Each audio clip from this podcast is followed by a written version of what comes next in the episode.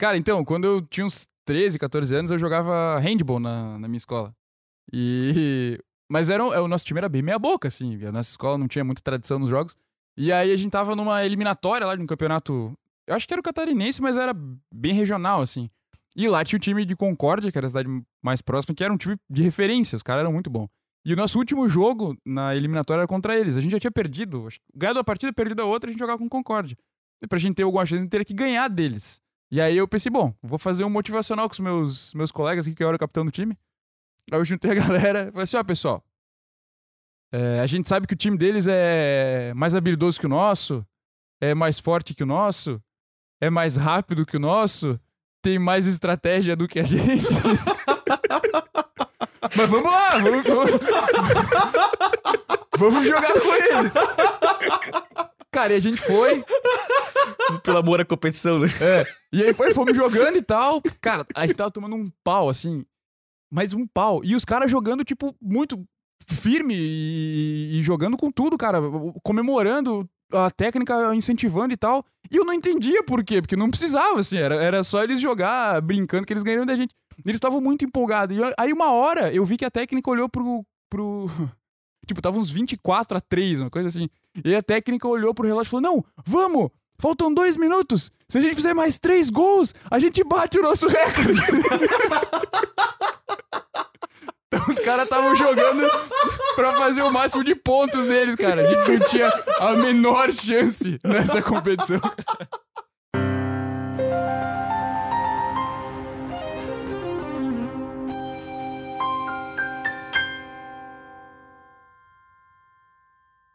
Salve, salve, senhoras e senhores, sejam muito bem-vindos a mais um episódio do Leitura de Tudo, podcast onde nós construímos a ponte entre o saber e o viver.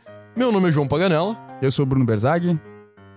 E. Hoje nós estamos aqui pra falar de De, de muitas coisas, cara. muitas coisas. É. Vamos falar de tudo, porque eu, Eu achei, que de tudo. eu achei que o Bruno ia competir para falar qual seria o assunto do episódio antes que eu. Não, não, eu não sou um cara competitivo. Pode, Nem um pouco. Pode. Pode fazer. Você é o apresentador número um. Mo- Mas, ó, cara, o cara, o cara não tá sendo competitivo mesmo, caramba. Eu estou na, mas, na, mas na competição de quem é o cara, Cara- mais humilde desse podcast. Eu estou ganhando.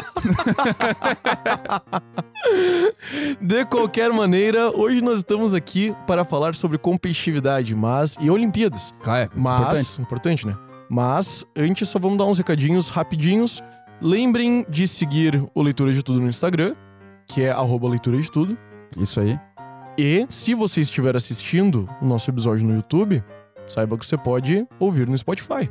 E se você. E também em muitas outras plataformas de vídeo pensáveis e imagináveis. De áudio. E de áudio, exatamente. De vídeo não. De vídeo é só no YouTube, que é o que eu ia dizer. Se você está ouvindo a gente por uma plataforma de streaming de áudio, você pode nos ver no YouTube também por vídeo pra conferir essas beldades aqui que estão falando hoje. Exatamente. E se você está nos ouvindo pelo Spotify ou coisa do tipo, você não está vendo a nossa mesa que conta com um convidado.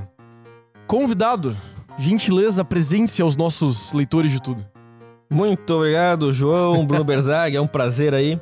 Meu nome é Tarcísio. é, Sou professor da Univale no curso de Direito, no mestrado de Migrações. E, bom, estamos aqui hoje nesse belíssimo programa aí para falar de competitividade, esporte.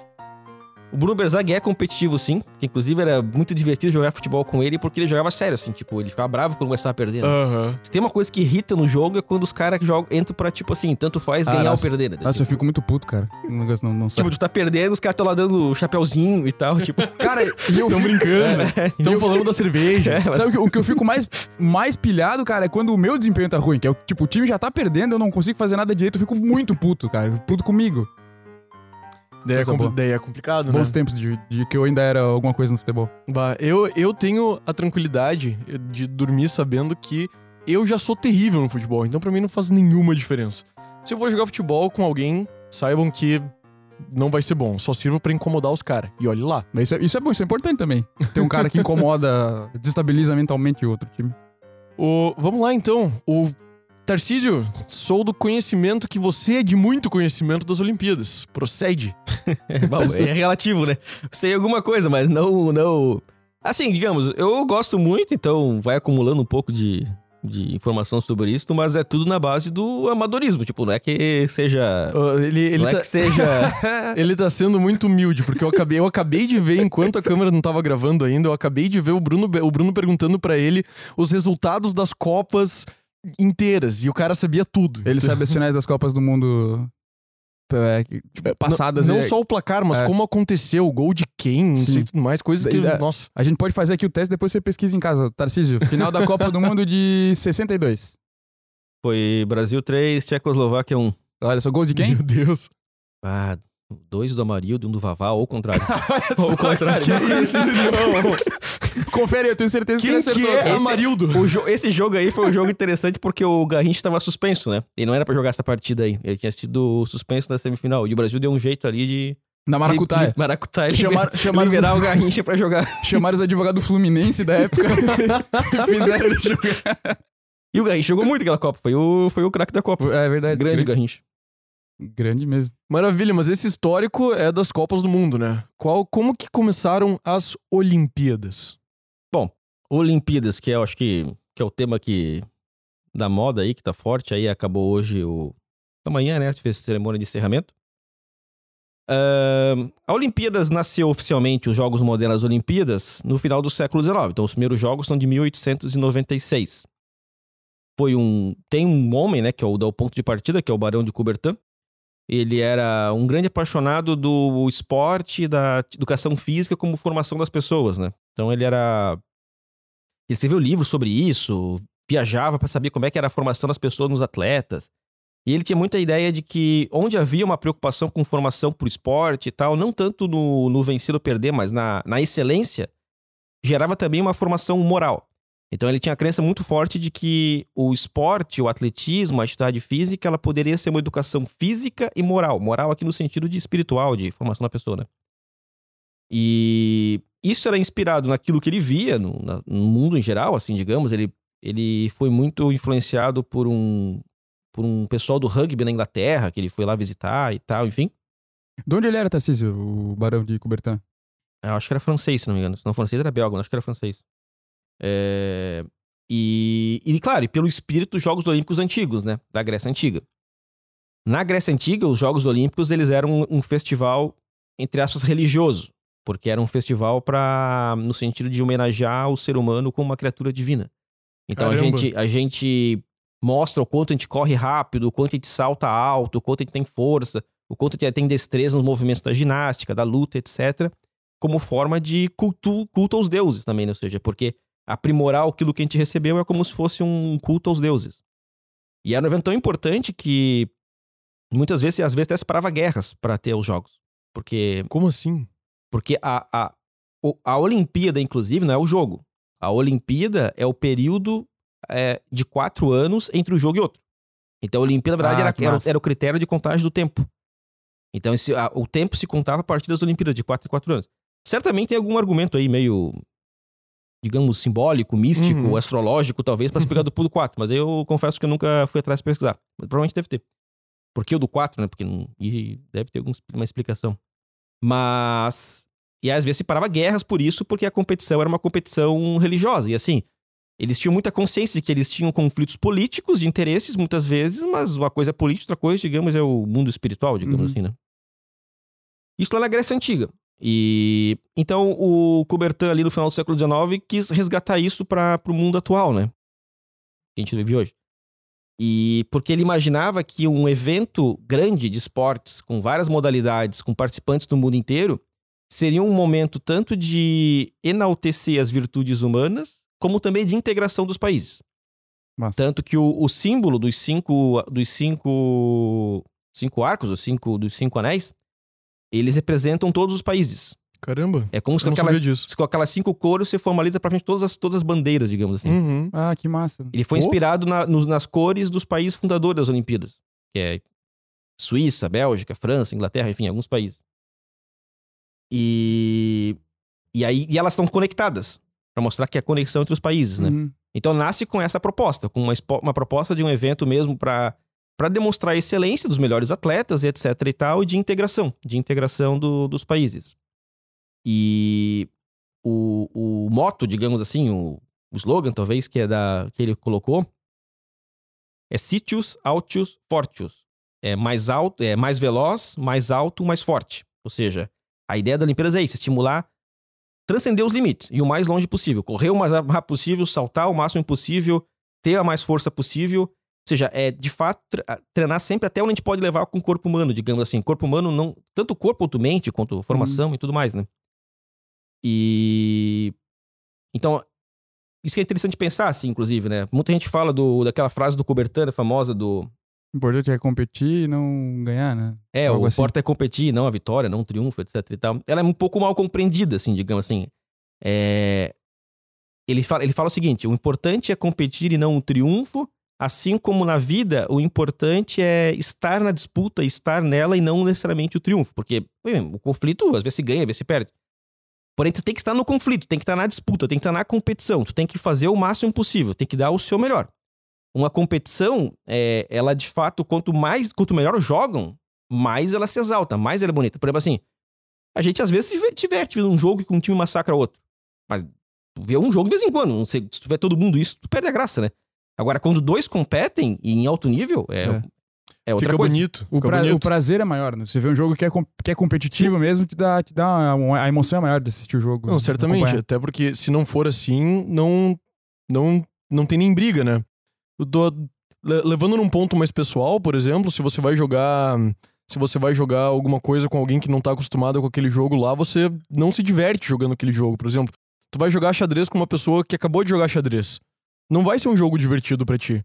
Porque aquela pessoa não tem nem a capacidade de dar o melhor dela. Da, na, ela pode dar o melhor dela tentando. Mas ela não tem capacidade para te, te animar naquela competição ali. E justamente porque ela não tá no mesmo nível que você, né? Pô, me veio na cabeça agora, tem um, algum narrador, cara, da, que acho que é da. da... Tipo, o Bruno não tá no meu nível no xadrez. É. E nem na música. E nem na música. e nem na música. Ah, hoje, hoje vai ser difícil. Tem o um narrador, o um comentarista da ESPN, cara, que quando o jogo começa a ficar parelho mesmo, tipo, um time tá conseguindo revidar o outro, ele costuma usar a frase: Ah, temos um jogo. Temos um jogo. E eu nunca tinha parado pra pensar, mas faz todo sentido. É realmente, se não tem alguém tentando fazer frente, nem tem jogo, cara. É só. Só um massacre mesmo. Tipo, Alemanha e Brasil em 2014 não teve jogo, né? Teve. Isso é muito legal, assim, por exemplo, no, no tênis e no vôlei, né? Que são esportes de pontuação, de, que é interessante pensar, assim. Muitas vezes no tênis e no vôlei, você tem um momento do jogo que um time tá jogando muito e o outro tá mal, depois inverte, o outro melhorou e o outro piorou, e às vezes tem o clímax no final que os dois voltam a jogar bem, que daí é, é o, o, o, ponto, o ponto máximo, assim. E, e aí, tu, ali tu vê que o negócio é. É sério. É sério. assim, é bonito. Então a pira, então essa pira do não, o importante não é ganhar, o importante é competir, eh, fica meio estranha, porque tu pensa que Tá bom, o importante é só estar envolvido na competição. Só que se você não estiver envolvido na competição para ganhar, é muito é. difícil que você esteja envolvido na competição. Esse é o ponto. Tu tem que estar tá lá para ganhar e dar o teu melhor. Depois, uhum. se ganhar, tu tem que sair com a consciência tranquila de que fez o melhor. Depois, ganhar ou perder é do jogo, que não tem como tu não ganhar, né? É uma Sim. questão lógica. Vamos ganhar. Então, não tem como todo mundo. É... Agora, quando a gente fala, ah, o importante é competir, não... o importante é participar e não ganhar, fica parecendo que tanto faz o que vai acontecer, né? O importante é estar lá se divertindo. Não é bem assim, Não, né? isso não, porque não é, não é que tu tem que estar tá pressionado, sofrendo, etc. Mas tem que dar o teu melhor. Porque sentiu prazer naquilo ali, né? E isso é muito legal, do tipo, do, do prazer da disputa, por exemplo. Isso vale pra gente estar tá jogando qualquer coisa, tanto jogos mentais como o xadrez, quanto o esporte em geral.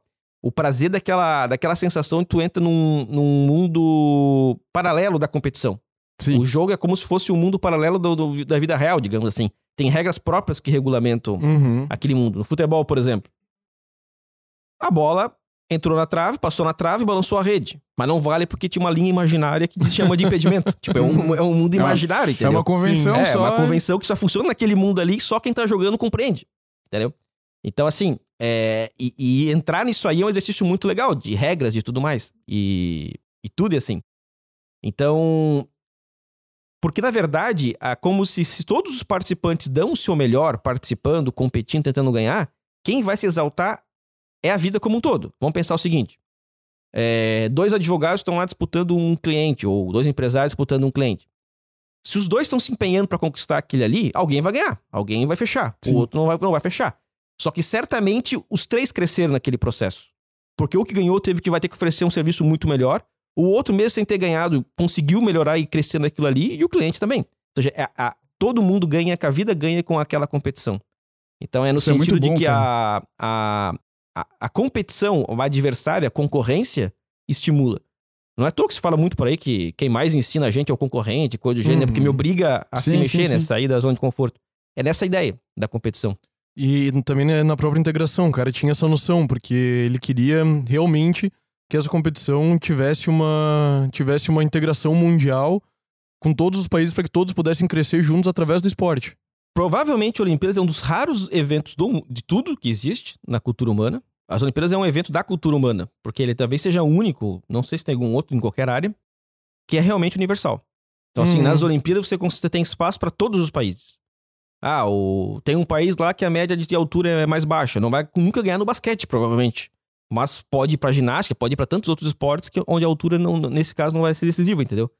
Então, é, tem espaço pra todos os esportes, pra todas as culturas. O futebol não tem como, a Copa do Mundo é legal e tal, mas na prática é. alguns países sabem jogar futebol em grande excelência, o restante tá lá participando e tal, ajudando e papapá. Agora, nas Olimpíadas, é como eu tava conversando ali com, com o Bruno antes, com vocês, é. San Marino ganhou medalha. Então, assim, é, tem, é, tem muita gente, tem muitos países que às vezes você nem sabe que existia ter lá tendo medalha, porque como tem muitas modalidades diferentes, tem espaço pra todos os lados, entendeu? Tipo, é. é e é legal, a, no Globoesporte.com tinha uma matéria antes de começar as Olimpíadas que era biotipos através das modalidades. Ou seja, como é que é o corpo de alguém da ginástica, o corpo do cara do vôlei, o corpo do atletismo, seja, do, do, do, do judô e etc e tal Natação. da natação é uma diversidade infinita, assim, do tipo, é, é a diversidade da, da- da- das- dos formatos humanos, humanos, né? Isso é. Isso é real- realmente belo. universal. E cada um tem um espaço que vai permitir já, biologicamente, ali que ele se desenvolva melhor ou pior em determinado, esporte. Isso é legal mesmo. Isso, isso é muito dessa. Todo... Eu, eu vou ser sincero com vocês. Eu não sou uma pessoa que acompanha esporte no geral. Não acompanho mesmo. Mas eu consigo ver a beleza disso. Eu, por exemplo, não é que tipo, ah, eu odeio futebol, nunca vou assistir futebol. Se, por exemplo, tem. A gente até falou no outro podcast, eu acho. Que Que a, acho gente, que esse não saiu ainda. que a gente comentou na. Ah, não saiu ainda? Joguei spoiler na. Mandou joguei bem, mandou bem. spoiler no ar. Mas enfim, Faz parte. o... Eu assisto, tipo, tá- se tem uma situação social e tá passando futebol, e no negócio tá jogando bem, eu consigo sentar e apreciar Sim. a habilidade dos caras que fizeram uma jogada muito boa. Eu acho bonito. Eu, eu- porque eu realmente consigo admirar a excelência que eles tiveram que. a disciplina que eles tiveram que ter pra estar ali naquele momento e fazer uma jogada daquele nível. Que eu nunca faria naquele jogo, sabe? Isso é uma coisa muito bonita, assim, que em qualquer esporte, quando você desempenha um movimento com excelência, ele é belo. Sim. É, uma, é, é como se tivesse uma lógica da harmonia na, na natureza do corpo, de que a, a precisão do movimento ele é belo. Então, assim, tanto é que às vezes, mesmo você sendo leigo, não entendendo muito aquilo ali, você nota que tem uma desproporção, uma desarmonia. Porque Sim, sim. ele salta aos olhos. Porque ele tem um Uhum. senso estético. Todo esporte tem um aspecto estético, né? É, Então- Quando bem executado, Sim. pô, tu vê, cara. E se for, e se for parar pra pensar, pega o esporte, joga. pe- Pega essa ideia de que o esporte é divino porque a gente tá buscando ser o melhor do melhor nesse sentido. O, quando a gente pega as, as esculturas de deuses ou coisa do. no- Tipo. Toda escultura ou pintura, quando o artista tava tentando pintar alguém que era. que o cara era foda, geralmente ele fazia com um. Ele sempre. uma pessoa forte ou numa, numa posição de imposição naquela situação, coisa do tipo. Então essa ideia não, não tá só no esporte. Ela vem, ela vem de algum lugar de dentro que parece que grita e parece até que o esporte acaba sendo uma consequência disso. Me parece. Cara, isso é importante. Pô, é, uma, é um parênteses dentro que a gente tá falando de esporte, mas tem a ver com essa questão do físico. É, muito se fala também que a, a questão de um padrão físico é muito por imposição de valores de determinada época e, e, enfim, valores morais. Tem um, Momento cancelamento. tem um pouco disso, cara, mas também tem um outro aspecto que é o próprio prazer estético que algumas formas de corpo já tem por excelência. Né? Os caras pintavam lá um deus todo atlético é porque já tem, no próprio corpo dele já tem proporção e aquilo é bonito aos olhos, independentemente só da questão do valor é, moral vigente em algum lugar, entende? Isso, é- isso é legal é, se falar, porque senão fica muito no tipo, ah não, mas é, só tem o corpo escultural atlético porque querem nos vender whey, é, protein, sim. entendeu? tipo, não é só isso, entende? Tem, tem, tem um aspecto que é, instintivamente a gente vai achar bonito porque tem proporção e é Ué, é só pegar as esculturas da Grécia Antiga, da Roma Antiga, eram sempre assim, a figura do atleta, a figura do herói, do guerreiro, etc. Do e deus. tal, do Deus, e sempre com... Pá, ou mesmo do Renascimento, o... O, O Davi? O Davi do Michelangelo, pô, é um atleta que é praticamente naquela, naquela escultura. E é belíssimo, entendeu? Então, por quê? Pensador. O cara nem tá fazendo nada, muito nada ali, né? Mas tá, tá fazendo forte. Mas tá, tá pensando pra caralho, Não, né? o, Sócrates, o Sócrates era guerreiro, né? Certamente, e provavelmente ele também tinha um físico... Sim, jogava É, bola na organizado. rua. O Sócrates era camisa 10, jogava bola na rua com a galera lá. Era, o, era o Neymar de Atenas, o, o Sócrates. Neymar de Atenas. Democracia Neymar de Atenas, cara. Vai a merda, velho. Vai a Ah, grande merda. verdade. Eu não, eu não precisava ouvir essa no domingo à noite, cara. Eu me divirto muito fazendo isso, cara. E o Aristóteles seria quem daí? O Aristóteles, cara, o. Putz, eu ia falar que era o.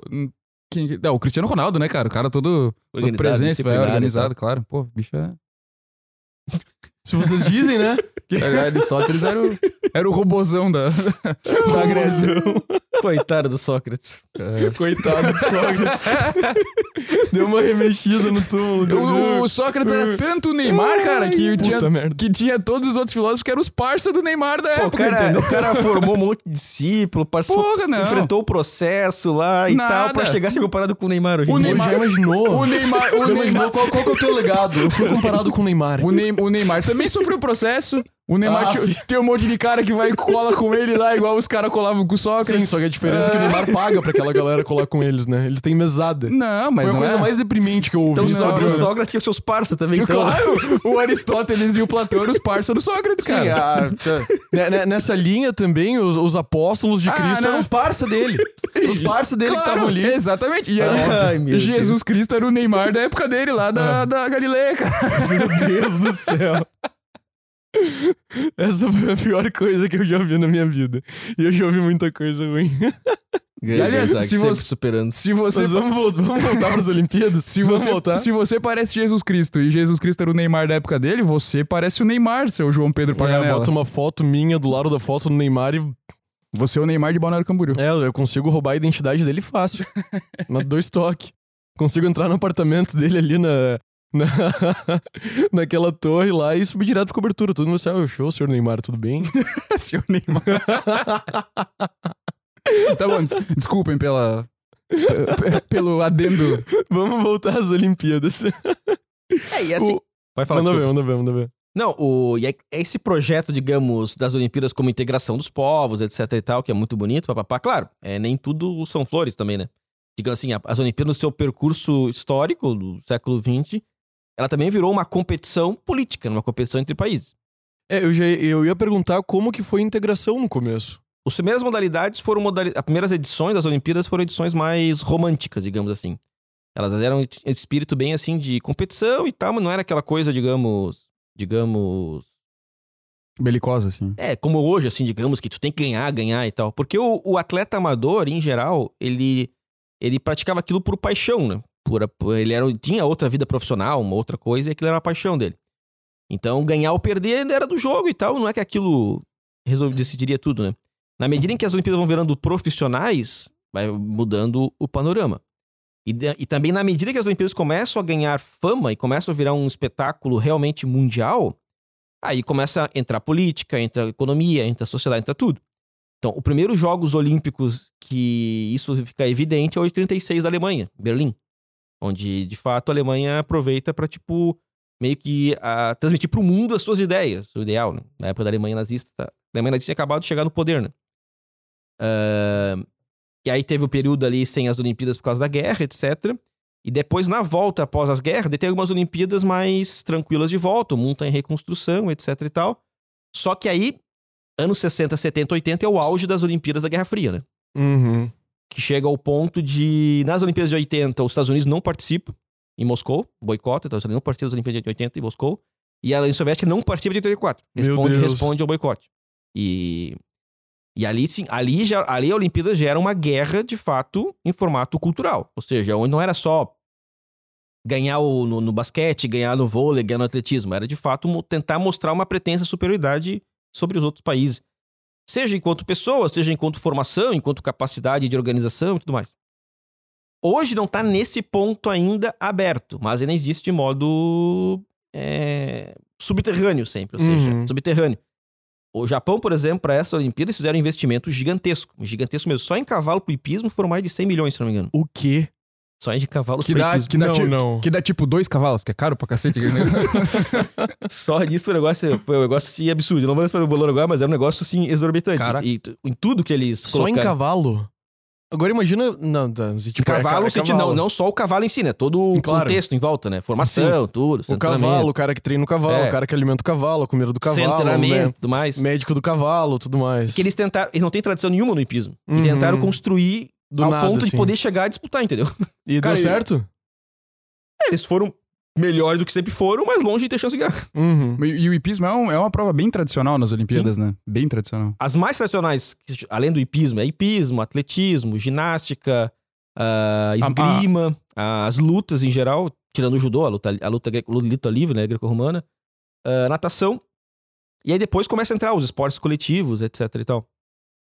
E... Ah, isso é legal. Nas primeiras Olimpíadas, o, o foco era mais esportes individuais, né? Ou não? Ou já tinha coisa coletiva? Era mais. Eu não lembro se tem um coletivo. Eu acho que tinha já coletivo. Acho que o já tinha. Acho que o futebol entrou na segunda, se não me engano, já. Só que entrou na segunda meio que assim, tipo, um mo- modo. apresentação. Foi tipo dois, três times jogaram só e tal. Uhum. Mas já nos anos 20. É porque já tem os títulos do Uruguai lá que, que é são equiparados à Copa do Mundo, Uruguai. né? Que, sim, que era a Copa do Mundo na época de fato. Era um principal evento de futebol. E já tinha de outras modalidades também. Mas ainda os individuais eram os mais. os mais determinantes. Porque no individual é a destreza, é o físico, é, Uhum. é a técnica individual, etc e tal. Quando você vai pro coletivo, aí já entra a estratégia, entra a sincronia, entra a organização, a liderança, entram outros elementos, né? E então o Japão investiu pesado em várias modalidades para isso, para algumas reforçando algumas que eles já eram bons, outras melhorar. O moral da história é chegar em terceiro, que é o melhor resultado da história deles. Foi, de fato, foi bastante. Foi, não, não se esperava que eles fossem tão bem assim, digamos assim. Sim. Não só porque eles querem mostrar ficar em terceiro, porque o que, que muda pra alguém que o Japão. Ah, o Japão ficou em terceiro nas Olimpíadas ou em quinto, que não muda pra tua vida nada, na verdade. Mas vai deixa uma mensagem nas pessoas do mundo inteiro de que o Japão tá querendo expandir poder, digamos assim. Uhum. Mas é que tá, é- é- fica meio inerente no, quando tu pega o quadro de medalhas e tu vê os países que estão nas cabeças, fica meio. Eu não sei se é porque se criou essa cultura, mas a gente sempre associa o país que tem muitos atletas de alto rendimento a um país foda. Tipo, pô, ó, a China tá no topo do, do quadro de medalhas, os Estados Unidos tá no topo do quadro de medalhas. A gente sabe que são países que são potências, né? Você não consegue imaginar um país que não tá no primeiro escalão global nas primeiras posições das Olimpíadas. Não, eu não consigo ver A assim. China, a China, de fato, virou assunto de potência ah, esportiva em 2008, quando eles sediaram e ganharam o quadro de medalhas. Aham. Foi pela primeira vez em muito tempo que os Estados Unidos tinha perdido a liderança do quadro de medalhas. Depois recuperou nas seguintes, né? Mas foi claramente mostrando assim, ó, estamos no jogo. Agora Uhum, uhum. estamos. Foi o que o Japão tentou fazer agora.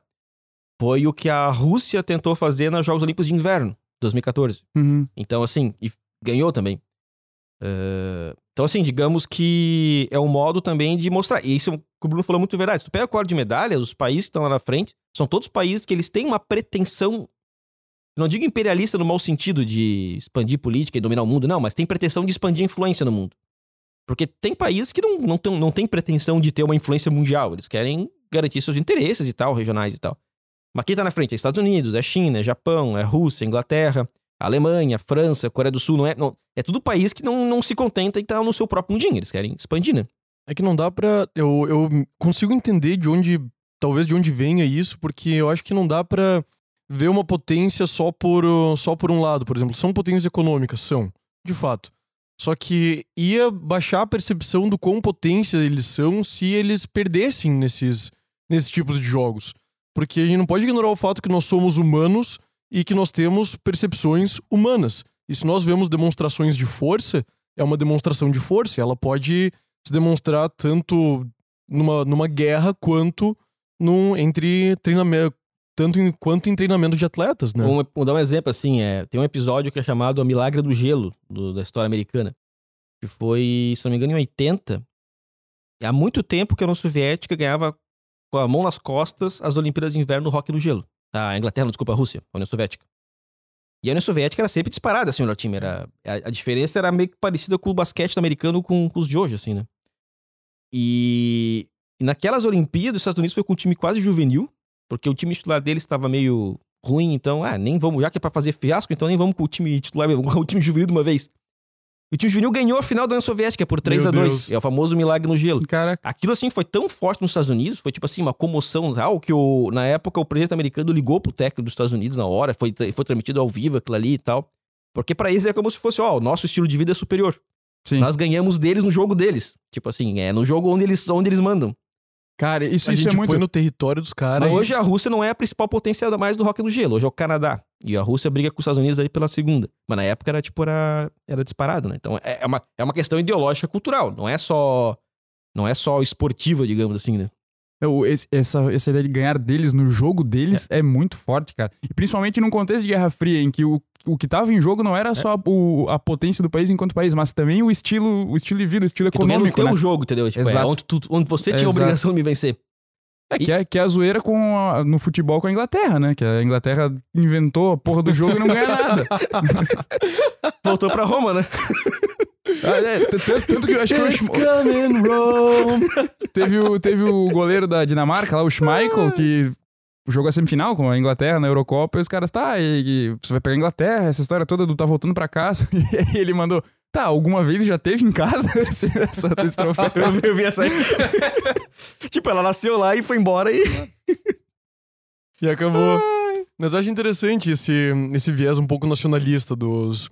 Porque, pra mim, faz muito sentido que um país queira se mostrar.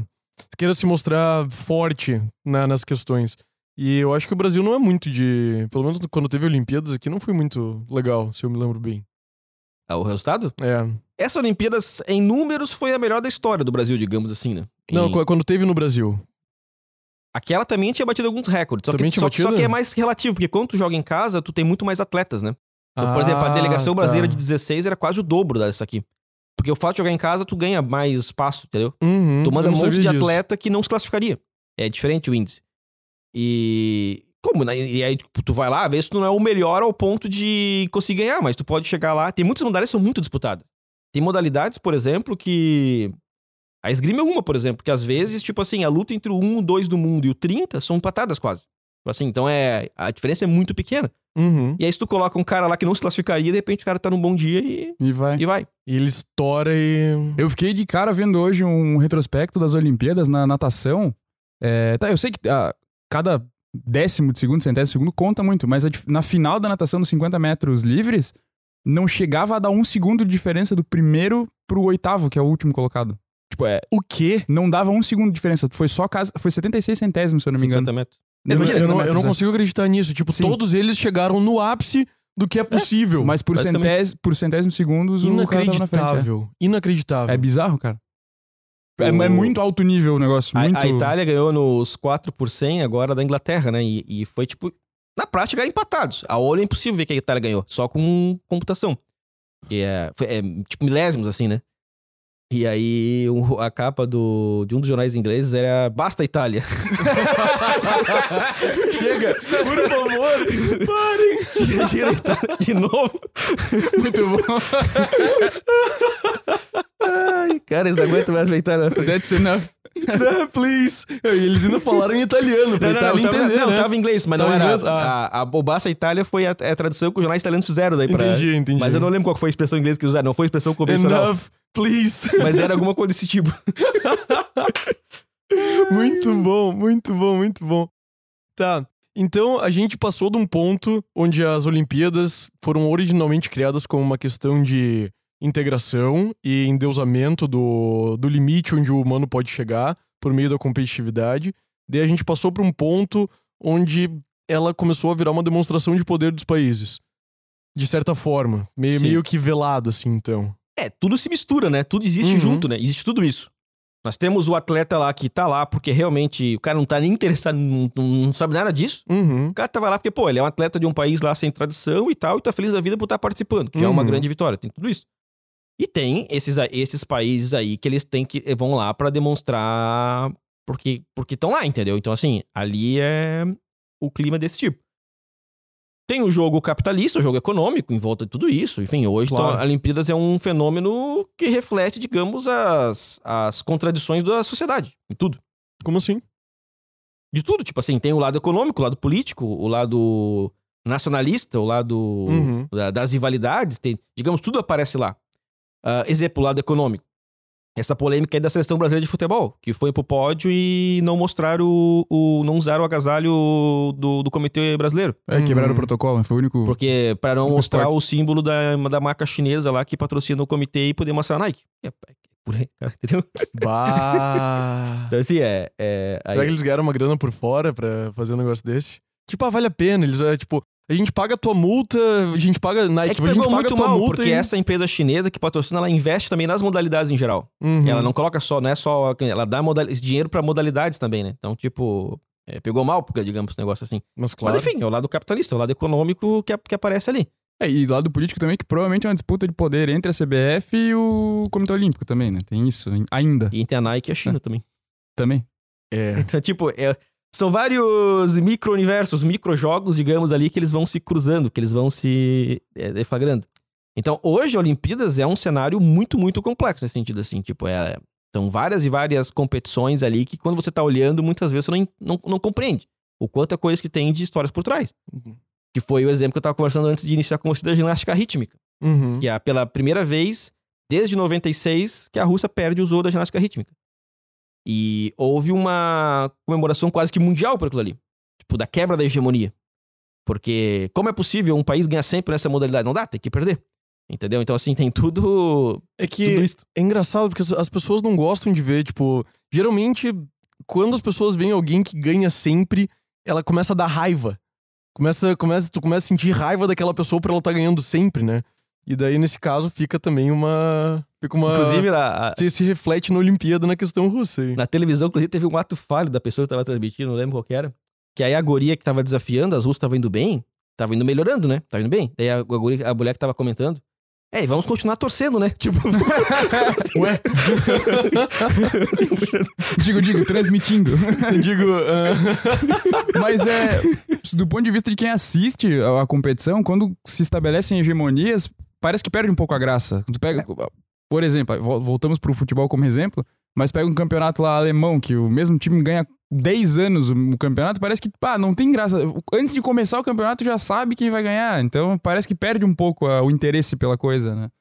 Mas, é, mas por que que daí, agora né, entrando numa questão mais filosófica, por que que a gente fica com raiva do cara que que tá ganhando sempre ao invés de ver por que que os outros não estão chegando no mesmo nível e estimular eles a, a melhorar nesse sentido, sabe? Isso, isso é uma coisa que pra mim meio que não faz muito sentido, porque daí é tentar é tentar baixar o cara pro nível que todo mundo tá que todo mundo tá embaixo porque ele não pode ganhar sempre. É, Isso é ruim. Isso é ruim. Mas em, em- em- a É um opção, pra mim a opção é muito pior. A opção de, de desestimular as pessoas que não chegaram naquele nível ainda é muito pior do que. É, eu acho que vai um pouco também da, das nossas dificuldades humanas, né? Que a gente não cura. A gente, tem, a gente tem inveja, ciúme, sei lá, de quem tá ganhando, né? Então, tipo assim, se você não tá feliz com aquilo que você tá fazendo, tá construindo e etc., não tá satisfeito, é como se o, o ser humano, quando ele não tá realizando aquilo que dá prazer pra ele na vida, ele sofre com a vitória alheia. É porque é como se aquele lá tá ganhando, eu, eu também poderia estar, né? No Só que minha, eu não no, tô. na É que- minha vida, na minha condição. É que a vitória do outro, te- quando você não está ganhando, a vitória do outro te lembra que você está perdendo. Isso dói. É, Isso Porque, dói assim, bastante. por exemplo, por isso, a raiva contra o outro, na verdade, é uma raiva contra eu próprio, porque eu não tô fazendo as coisas que eu devia. E tem mas são tu... estranhas. Por exemplo, assim, a- a- existe esse sentimento em relação à Rússia nessa ritmo, mas não tem em relação aos Estados Unidos do basquete. Todo mundo sabe que os Estados Unidos ganha tudo no basquete e Com a mão nas costas. com a mão nas costas. Pô, eu tava conversando ali. Aí, a- na final dos Estados Unidos do- da França, eles ganhou, teve alguma dificuldade e tal, mas não deu a impressão que eles estavam competindo, competindo. A impressão que dá que estão cumprindo um protocolo, digamos assim. sim, né? eles tão- tão- ó, a gente tem que ganhar o jogo lá. Tem que- temos Os, que... os caras se juntam antes da, de ir pras Olimpíadas. Só, pô, galera, vamos lá pro, pro Japão pegar o nosso ouro e voltamos. tipo isso. tipo calendário, tipo, ah, segunda-feira eu tenho almoço com tal, tal pessoa, na, na terça-feira eu tenho que pegar o avião, na quarta eu pego a medalha de ouro, na quinta eu Tipo pego isso. outra medalha de ouro, na sexta eu volto pra casa. Tipo. É que é engra- isso é uma coisa engraçada de pensar assim no esporte, porque em um primeiro momento é necessário que tenha hegemonias. Porque a hegemonia dissemina o esporte pro mundo. Então, por exemplo, Uhum. quem exportou o futebol pro mundo foi o Brasil de- do Pelé. Então, assim, ó, tem Sim. muito, tem muito, muito país que joga futebol hoje. Olha aquela seleção. Começar a passar os jogos do Brasil todo canto. Pô, olha só que legal, que maravilhoso, vamos jogar também. E montou uma imagem do brasileiro imagem. também, né? Então, assim, sempre teve inteiro. algum ponto, um país, um time que, ou atleta que exporta aquilo ali. Vira o símbolo do esporte. Aí os outros começam a querer competir e começam a querer ganhar também. Aí começa a hegemonia começa a virar um problema, entendeu? Então, Uhum. é. Então, todo, todo esporte tem um país, ou momento, ou atleta, ou time que foi o responsável por dar a imagem daquele esporte. E depois. Depois cai, né? Então, assim, é. Alguma coisa que eu não sei se é um zeitgeist, é pura coincidência e tal, mas de fato a gente tá passando de um cenário, nos esportes em geral, de que estamos saindo das hegemonias para entrar num cenário muito mais difuso, assim, por exemplo. Uhum. Exemplo típico. Na Olimpíada 2016, nós tivemos os últimos totais hegemônicos, que foi o Phelps, o, o Usain Bolt e tinha Simone Biles na ginástica. Ela, os, os dois primeiros não estão mais, se aposentaram. E a Simone Biles aconteceu a situação lá que ela errou lá no, no, no, no salto e desistiu quase inteiramente da competição, só voltou no último dia. Com a questão lá que alegando da saúde mental. Então, essa Olimpíada não teve, assim, hegemônicos. Não teve ninguém que foi em nenhum esporte que, pum, esse aí passou trotando e tal. Acho que o mais próximo talvez foi o vôlei feminino nos Estados Unidos, talvez um pouco. Mas mesmo assim perdeu o jogo na primeira fase. Então, e isso era, isso era um pouco dos esportes em geral. Futebol, Barcelona, Real Madrid, Cristiano Ronaldo. Pô, Barcelona, Real Madrid, Cristiano Ronaldo e Messi dividiram todas as bolas de ouro, Liga dos Campeões, uma década inteira praticamente. Sim. O... No basquete, os dois clubes lá que dividiram todos os títulos quase da NBA. O Golden State e o Cleveland, né? É, quero. Eu não acompanho tanto o basquete. Ah, daí, Fórmula 1 tinha, né? Saímos do Schumacher pro Vettel, daí o Vettel passou pro Hamilton. Agora que esse ano temos um campeonato com o Verstappen. Tá, tá, tá quase empatado ali, o Hamilton tá liderando, mas pouco ponto. Uhum. Depois de muitos anos, nós temos um campeonato de Fórmula 1. Chance mesmo de ter um- uma disputa.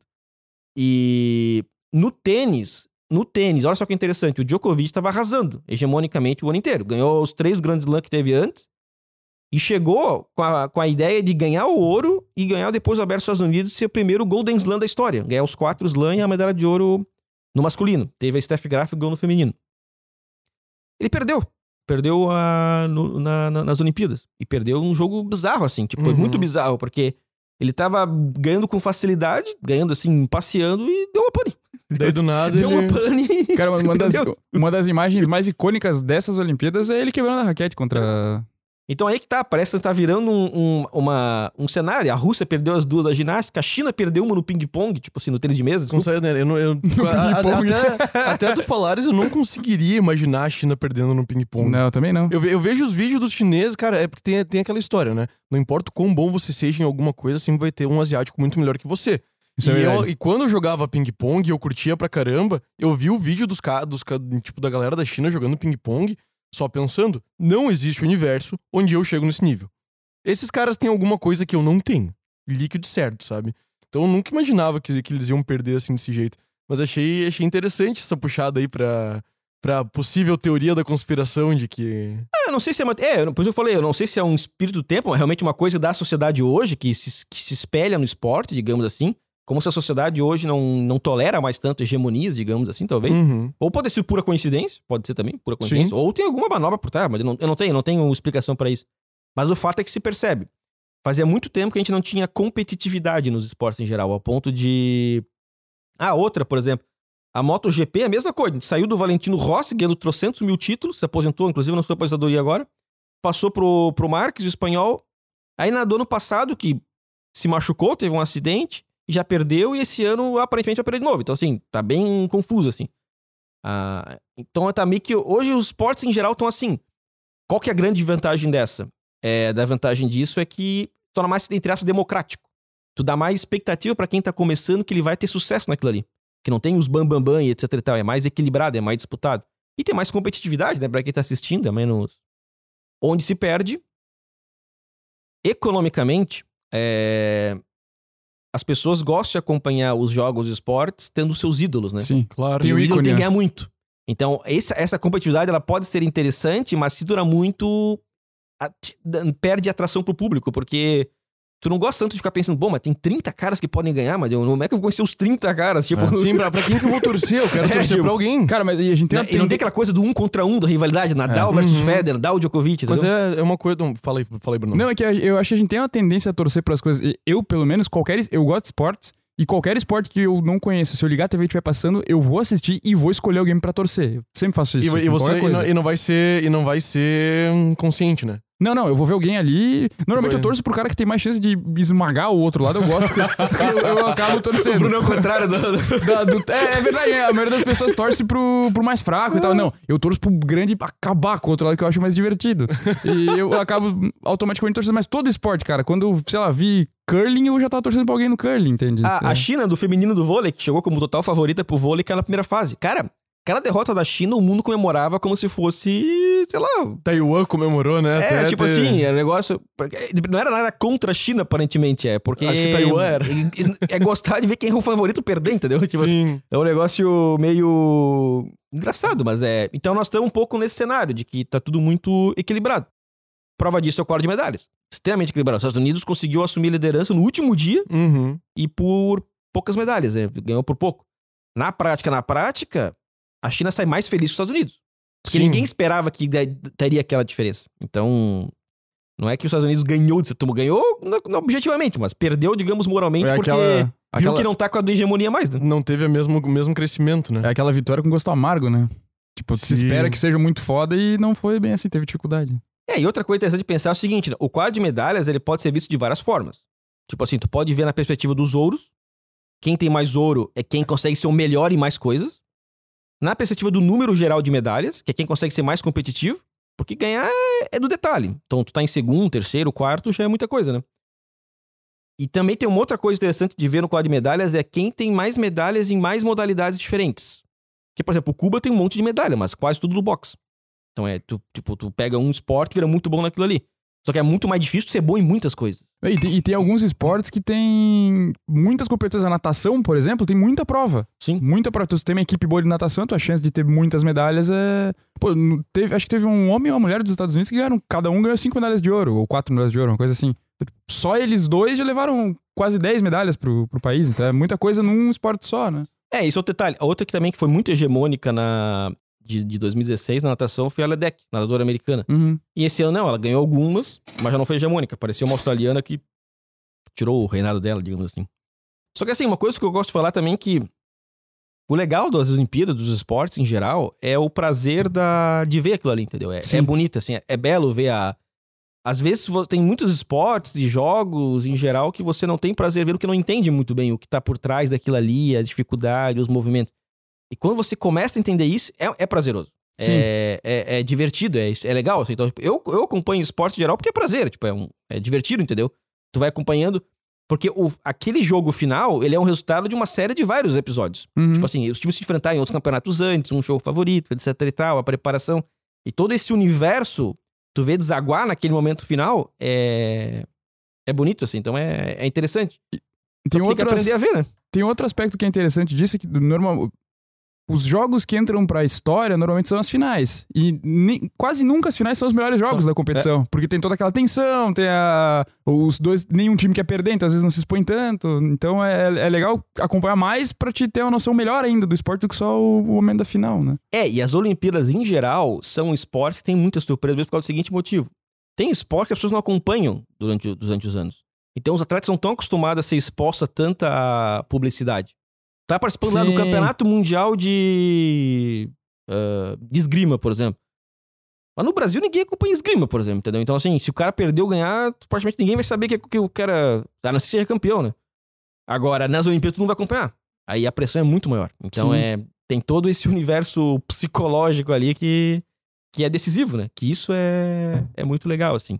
E é que é interessante pensar que nas Olimpíadas temos esportes, muitos deles, a maioria, na verdade, em que a Olimpíadas é o ápice, Eu ia é perguntar a isso coisa agora. mais importante, é o ápice. Tipo, a maioria, o atletismo, natação, vôlei, etc e tal. Nós temos esportes em que não é o ápice, mas tem importância interessante, eles, que é o caso do, do tênis, que não é o mais importante, continua sendo os grandes lamas, tem valor, não é, não é mal visto, digamos assim. Um pouco o golfe. ah, tem mais um outro esporte, assim, que, tipo, acaba sendo não o mais importante, mas de valor. E tem o futebol, por exemplo, que E o basquete, o futebol, é? Não é... O, o basquete pros outros interessa muito. Pros outros é o maior, menos pra quem ganha, né? Que é os Estados Unidos. É. O, o- o futebol, não. O futebol é, é o único que vai sub-23, por exemplo. Não é nem. Sim. Não vai nem os principais. Então, tipo. Pro Brasil ele foi importante porque era, um, era um, um título que a gente não tinha, né? Até ganhar a primeira medalha de ouro em 16. Era aquela, pô, o Brasil tem tantas Copas do Mundo, mas na Olimpíada nunca ganhou o ouro, né? Depois ganhou também. Agora azar. Agora não importa mais. Então tem tudo isso, assim, tem. E, e- e é que dá, tipo assim, tem esportes que você ganhar, sei lá, ganhar no futebol nas Olimpíadas, tipo. Não é que vai mudar muita coisa, tipo assim, ninguém. Não é um, não é um evento. Diferente da época do Uruguai. Quando o Uruguai era, era campeão olímpico, que na época não tinha Copa do Mundo ainda, né? Era Sim. o evento mais importante. E. Então, assim, são, tudo isso tem os seus, os seus universos internos, né? Que isso é, é muito legal de acompanhar.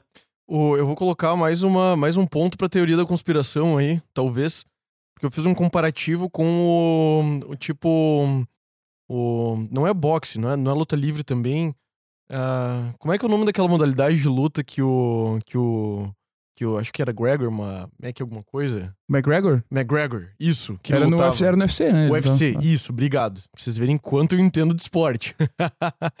Analfabeto esportivo aqui.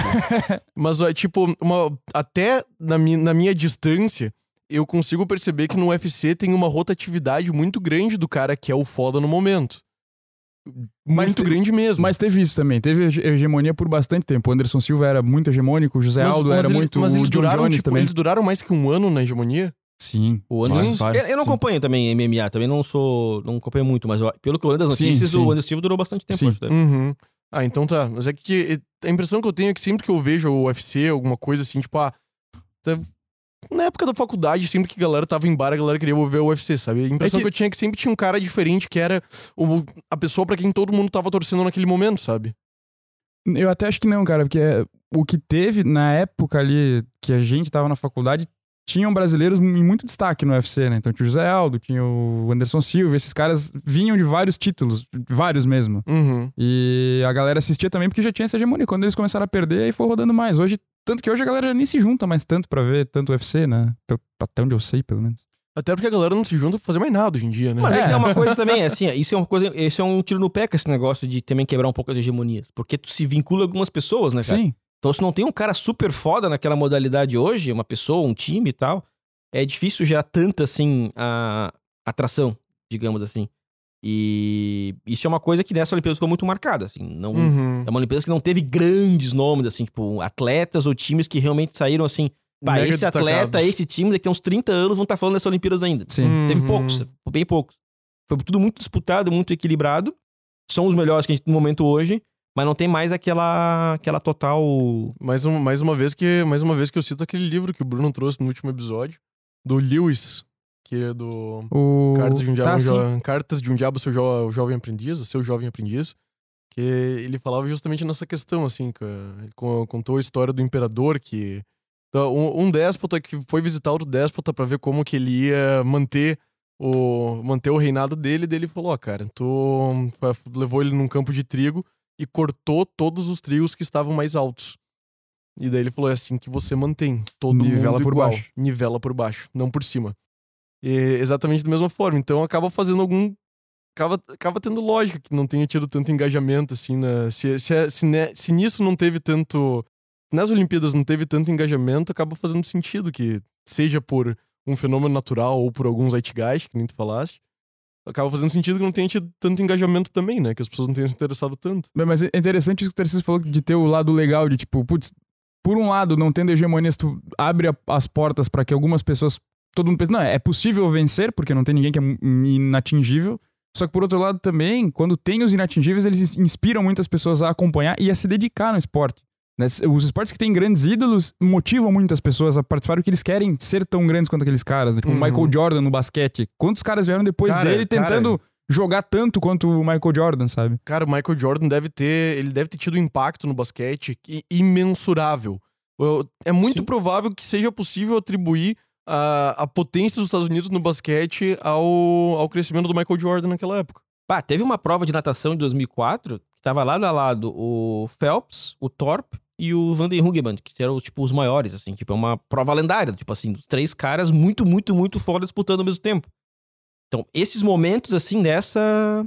é, ficaram faltando, digamos assim. Uhum. E, mas enfim, é porque talvez estejamos também num período de transição, digamos, em que esses caras que a gente se É. acostumou a ver se aposentaram e agora vai aparecer outras figuras, digamos assim, né? Sim. Mas eu acho que assim, tipo, é, nós temos que começar a cabeça pensar mais também o esporte, os jogos em geral, com uma questão também de formação na sociedade como um todo. Eu acho isso importante destacar sempre. Nossa. Ah, as pessoas veem muito aquela coisa, pá, mas também é esporte, não vale nada, não sei o quê. O importante é a educação, no- na, no- na saúde. De fato, essas áreas são mais importantes. Só que o esporte não é só a questão do jogo em si, é uma questão de sociedade. Então, assim, para você ser muito bom no esporte, para te ter um campeão mundial no esporte, ou você depende de milagres, como saiu o Guga, por exemplo, no tênis e tal, coisa assim, tipo, um cara nasce num país nada a ver no esporte e de repente é o melhor. Pode acontecer, mas é uma, uma uma mil, né? Ou tu tem que ter uma cultura naquilo ali. Isto é, tu tem que ter campeonatos naquilo ali, tu tem que ter gente praticando aquilo ali, tem que ter treinadores naquilo ali. Porque é na competição que se forma. Um sujeito ele vai crescendo e vai evoluindo se ele tem um ambiente de competitividade. Vai disputando torneios, campeonatos o tempo inteiro. Isso não só no esporte, é da vida em geral. Ou seja, se você tem uma competitividade com, na tua profissão e etc., tu vai crescendo. Então, a- o investimento nisso, o trabalho nisso, geraria, um- geraria um ganho para a sociedade como um todo. Porque Sim, tu, tu teria muito mais espaço para as pessoas viverem Vão ter ali. escolas que vão expandir, que vão chamar mais gente, porque vai ser uma coisa atrativa, que vai fazer que abra outra escola pra competir com aquela ali, que vai fazer com que cidades criem polos para com tipo, tipo campeonatos estaduais, coisas do tipo. A gente não tem campeonato, entendeu? Tipo assim, o, o- Brasil investe muito em esporte, mas investe em quem já tá lá. Uhum. ponta. Então, tipo, não, adianta, tipo, tu tem que formar as pessoas, entendeu? Só que se tu não tem campeonato. A Itália, por exemplo, por exemplo, bom, a Itália tava numa crise muito feia nos esportes até uns 10 anos, 15 anos atrás. Não ganhava nada e nada. E eles começaram a fazer investimento pesado em muitos esportes. Então, por exemplo, a Itália hoje acho que é o país no mundo, ou segundo, que mais tem torneios de base de tênis. Então, assim, começou a criar muita coisa pros moleques jogar desde pequeno, entendeu? E aí tá dando resultado, tanto é que tá, tá, se, reconstru- tá, se, tá se reconstruindo. É um investimento a longuíssimo prazo, né? A Rússia tá fazendo isso. Esse a é o ponto do esporte, cara, que é uma coisa que não é uma. resu- é, tu não vai ter resultado num ciclo olímpico. É, é coisa que são quatro anos. É, é. um negócio pra muito mais tempo pra te ter um resultado factível na, na E tem que coisa. ser resu- um resultado real para aquele país. Porque muitas vezes tu ganha umas medalhas que não são pro país resultado real. É o mérito puramente individual daquele cara. Sim. Que chegou lá e pum e conseguiu. O caso do Isaquias Queiroz, nosso do, da canoagem ali. É mérito dele, cara. Ele foi atrás, conseguiu, foi treinar em outros lugares e tal. Ele que lutou e batalhou e, pô, o cara mereceu, entendeu? Só que não. Não significa que o Brasil tem uma tradição na canoagem, E- tem uma estrutura de nem que canoagem. vai, não tem, nem que é, vai ter a partir de um agora, outro que cara. ainda não tem. Vai ter que um- aparecer um outro desse aí, entendeu? Diferente da ginástica. A Daiane dos Santos, a Daniela Hipólito, etc., as primeiras que chegaram, foram mérito delas, individuais, digamos assim. Mas dali começou um investimento muito pesado em ginástica. Uhum. Essa ganhou a medalha agora, a Rebeca Andrade, ela já é resultado disso. Ela já foi formada, treinada desde pequena. Então tem uma. Ali tem uma cultura por trás. Ou seja, tu tem a certeza que vai aparecer mais gente. Vai ter mais ginastas. Então, é isso que falta, porque daí isso tem que ser uma coisa cultural, e não só do esporte, mas do- da, da sociedade como um todo. Sim. Tu tem que ter uma, uma, um cuidado da, da- de formação de excelência das pessoas daquelas áreas. A gente, às vezes, impressiona que a gente faz muito jogado, assim, muito largado. A gente não tem nenhum sistema, por exemplo, de esporte como o sistema americano, baseado nos universi- nas universidades, em que as Uhum. universidades competem entre si. E para elas, ganhar entre si nos esportes é o modo delas, também no mundo delas ali, destacar valor. Ah, isso parece em todas. em- E aparece em tudo nos Estados Unidos, por exemplo. Não só no esporte, como aparece, por exemplo, quem tem mais prêmio Nobel, quem teve mais presidente, quem teve mais isso. Tipo assim, a- a- de gerar des- pessoas de destaque, digamos assim, né? E a gente não tem também modelos como, por exemplo, os modelos de vários países, que é um estado forte participando, etc e tal. É tudo muito largado, assim. Vamos, vai, vai, vai É, vendo o que é- vai é- acontecer. é no Vamos ver como Brasil- vai. Aqui no Brasil é tudo muito largado, né? Não é. Isso pare- parece que o esporte ser muito largado é só Tipo, uma. não tem um uma projeto, assim, consequência. Cara, mas isso é tão Mas bizarro uma que consequência mesmo, uma no, coisa. mesmo no esporte, que é o principal esporte do país e no qual o Brasil é uma das principais potências mundiais, que é o, o futebol, os grandes atletas nem jogam aqui, cara. E, a- e a organização Nossa. dos clubes daqui é ridícula, assim, é- o nível dos campeonatos é, é péssimo, não dá pra comparar com o campeonato europeu. E a, a- estrutura é, é muito inferior em tudo, sabe? Hoje, talvez, na parte. Tem, tem muitos clubes que já tem um centro de treinamento que é ok, já é nível de primeiro mundo. Mas os técnicos que passam por aqui, a, a estratégia do jogo, É, assim, é tudo abaixo. Então, nem naquilo que a gente é, o- é, seria o nosso supra-sumo, a gente consegue ser digno no, no nível mundial, sabe? Isso é triste demais. E tu imagina em outros esportes que não são, que são periféricos mesmo, a canoagem, é, o tênis, talvez, mesmo que hoje já tem mais, mais investimento, e vários outros, né? É Eu- triste, cara. Eu acho que se um dia eu tivesse um filho e ele gostasse, fosse gostar de canoagem, eu ia falar, bah, bate. Tá? tu, tu- tu escolheu muito mal que tu- o que tu vai gostar, porque eu não faço ideia onde encontrar um professor pra ti, sabe? Não faço a mínima ideia. Zero. Eu nunca vi essa expressão gaúcha ser tão bem aplicada na minha vida, cara. O que, que eu faço agora? né? Não faço a mínima ideia como te ajudar, moleque. A gente vai ter que gostar de alguma outra coisa. Então acho que isso falta um pouco da gente assim no Brasil, essa coisa da, da competição, né? De querer ser o melhor e tal. É como a gente às vezes contenta muito com, com, algumas coisas e tal. E, e o esporte é um modo de, de acender isso, digamos assim, né? Não o esporte apenas, mas a, onde há competição, digamos assim. é que o esporte ele, ele vai ele consegue atacar várias regiões que ajudam muito no crescimento da pessoa, eu vejo. Ela ajuda no físico, obviamente. No- a, a disciplina física é uma coisa que você treina no esporte, sem sombra de dúvida. Só que se você pegar também os esportes coletivos, você vai ter a disciplina do grupo. É você no meio de outras pessoas competindo também. Então você não tá ali sozinho. E até nos esportes que você tá sozinho, você também tem uma disciplina muito profunda no que você tá fazendo ali. Porque você tá sozinho. Você, você só, só tá competindo consigo no, naquele momento ali. Vo- Você não depende de mais ninguém, que acaba sendo outro tipo de pressão. Que é, que é diferente, mas também é pesado. Cara, então, pô, Se as pessoas jogassem mais esportes coletivos desde pequenas, certamente teriam muito mais capacidade de trabalhar em equipe. nossa. Não só trabalhar em equipe, mas de lidar com os ambientes, entendeu? Porque uma equipe é assim, cara. Um dia um tá bem, o outro não tá. Às vezes o melhor do time tá num dia ruim, o, time, o resto vai ter que se levantar e jogar Sim. pelo cara e tal. Acontece, entendeu? tipo, é tudo isso. É... E às vezes tu é o cara que faz uma burrada e coloca o time a perder e tu vai ter que se levantar e tal. Enfim, é tudo isso. É um treino pra viver em sociedade, digamos assim, né? E, e faz todo sentido que, que você incentive isso desde pequeno nas pessoas porque você quer que elas tenham essas habilidades para que elas vivam em sociedade. E você não precisa ensinar muita coisa para criança ou para adolescente para ele aprender o esporte. Ah, geralmente os esportes em grupo. Tu pega, por exemplo, as regras do vôlei, as regras do futebol, se tu não for ensinar impedimento, que nem eu entendo, tu não vai Pô, mas daí não dá, cara. tu não vai, tu, tu não vai precisar ensinar muita coisa pra aquela pessoa, tipo, tu pega a bola, tu chuta a bola na hora que tu precisar chutar, tu não pode chutar o amiguinho, tu tem que botar a bola lá com os teus pés, não pode meter a mão nela e não pode empurrar o cara. Não, a parte de chutar o amiguinho, às vezes, vai precisar. Mas ah, além, vai além disso, cara, eu acho que o, o esporte é legal porque, assim, muitas coisas na vida, se você não se dedicar pra caramba, né, e não ter um hábito de buscar excelência, você consegue levar nas coxas e, e chegar em algum lugar. E você não percebe no momento que você pode estar fazendo uma grande cagada pra sua vida. Porque você Sim. vai levando e as coisas vão acontecendo. No esporte, pra você chegar no nível de, de ter chances de ganhar alguma coisa, não dá pra te ser meia boca. Tu vai ter que se dedicar, tu vai ter que criar hábito, tu vai ter que ter disciplina e tu vai precisar aprender a fazer aquilo muitas vezes, muitas vezes pra tentar ser melhor. E isso é um aprendizado excelente pra vida, porque a lógica é a mesma pra tudo. Só que, como no esporte não vai ter resultado, ou tu faz ou tu desiste. Na vida, às vezes, tu consegue um resultadinho aí mais ou menos que tu se engana que tá ok, Vai mas na verdade não tá. Racionaliza que tu, ah, não, eu dei o meu melhor e eu recebi isso daqui. É isso mesmo, assim, ó. Tipo, é, é a ideia do ser o melhor. Ser o melhor possível, entendeu? Só que às vezes, se não cuida do mundo hoje, isso é meio politicamente incorreto, né? Tipo, tu querer ser o melhor, etc e tal. Hoje, tu meio que tu, tu é meio que muitas vezes estimulado a querer ser, ah, tem que ser igual a todo mundo, mais ou Aham. menos e tal. Você, você tá. Por que, que você tá treinando tanto? Tu quer ser melhor que os outros por quê, seu prepotente? Tem um filme, cara, que é espetacular, que se chama Red Army, que é o filme que conta a história do melhor time de rock, o time que perdeu pros Estados Unidos na final de 80, depois se reconstruiu de volta, né? E, quer dizer, o time que perdeu foi o time anterior. Esse é o que nasceu depois daquela derrota.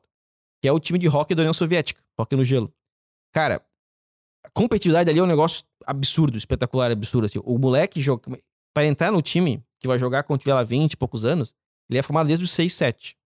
Então tinha uma fila quilométrica de moleque de 6 anos onde eles teriam, tipo, 3, 4, 5 minutos pra mostrar o que eles sabiam fazer, Meu Deus. pra ganhar dos outros, ser colocado no time de 25 moleque daquela idade, que seriam formados todos os anos até virarem adultos.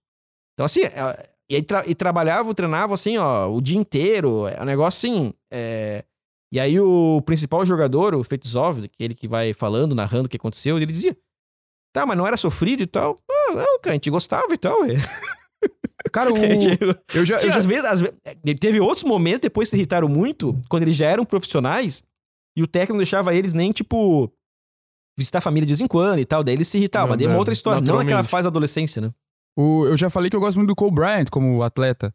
E ele, eu já vi entrevistas dele, os caras perguntam, pô, esse negócio. Ele, ele se colocava muita cobrança de ser fodão e treinava muito. E daí os caras, pô, esse negócio da pressão. Então ele falou, cara, pra mim não tem pressão. Tipo, se tu tá com dúvidas, tu tá fazendo, se tu tá se sentindo meio assim, é porque não é pra te estar ali, cara. Se tu tá ali porque tu, tu tem o tesão na coisa, Soco na cara, não né? existe, cara. E, aí, e ele fala assim, ó, e daí, ah, no jogo tu não sente a pressão? Cara, eu treino isso o tempo inteiro, não, não tem pressão. A diferença é que tem uns caras me assistindo, tipo, de resto.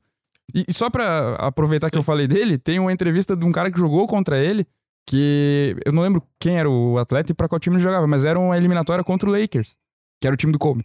E ele pensou, pô, vou chegar um pouco antes pra treinar um pouco antes do jogo, né, dar uma aquecida e tal. E quando ele chegou no, na quadra, que ele foi pro vestiário, ele já ouviu que tinha uma bola quicando lá na quadra. Então ele saiu do. Acho que eu já te contei essa história. Ele saiu do vestiário e quem tava na quadra era o Kobe Bryant, treinando lá antes do jogo. Aí o cara, pô, treinou um tempo ali e pensou: bom, aqui tá bom que se eu treinar mais do que isso, eu também vou me desgastar pro jogo. Foi pro vestiário, o Kobe continuou treinando. Beleza, se arrumou, foi pro jogo, o Kobe destruiu no jogo. Fez muito ponto. Aí terminou o jogo, o cara pensou, foi lá pro, pro Bryant e falou: Cara, como? Como assim? O que, que foi isso, velho? Você ficou treinando muito mais do que eu, ainda vi no jogo e destruiu. O que, que é isso?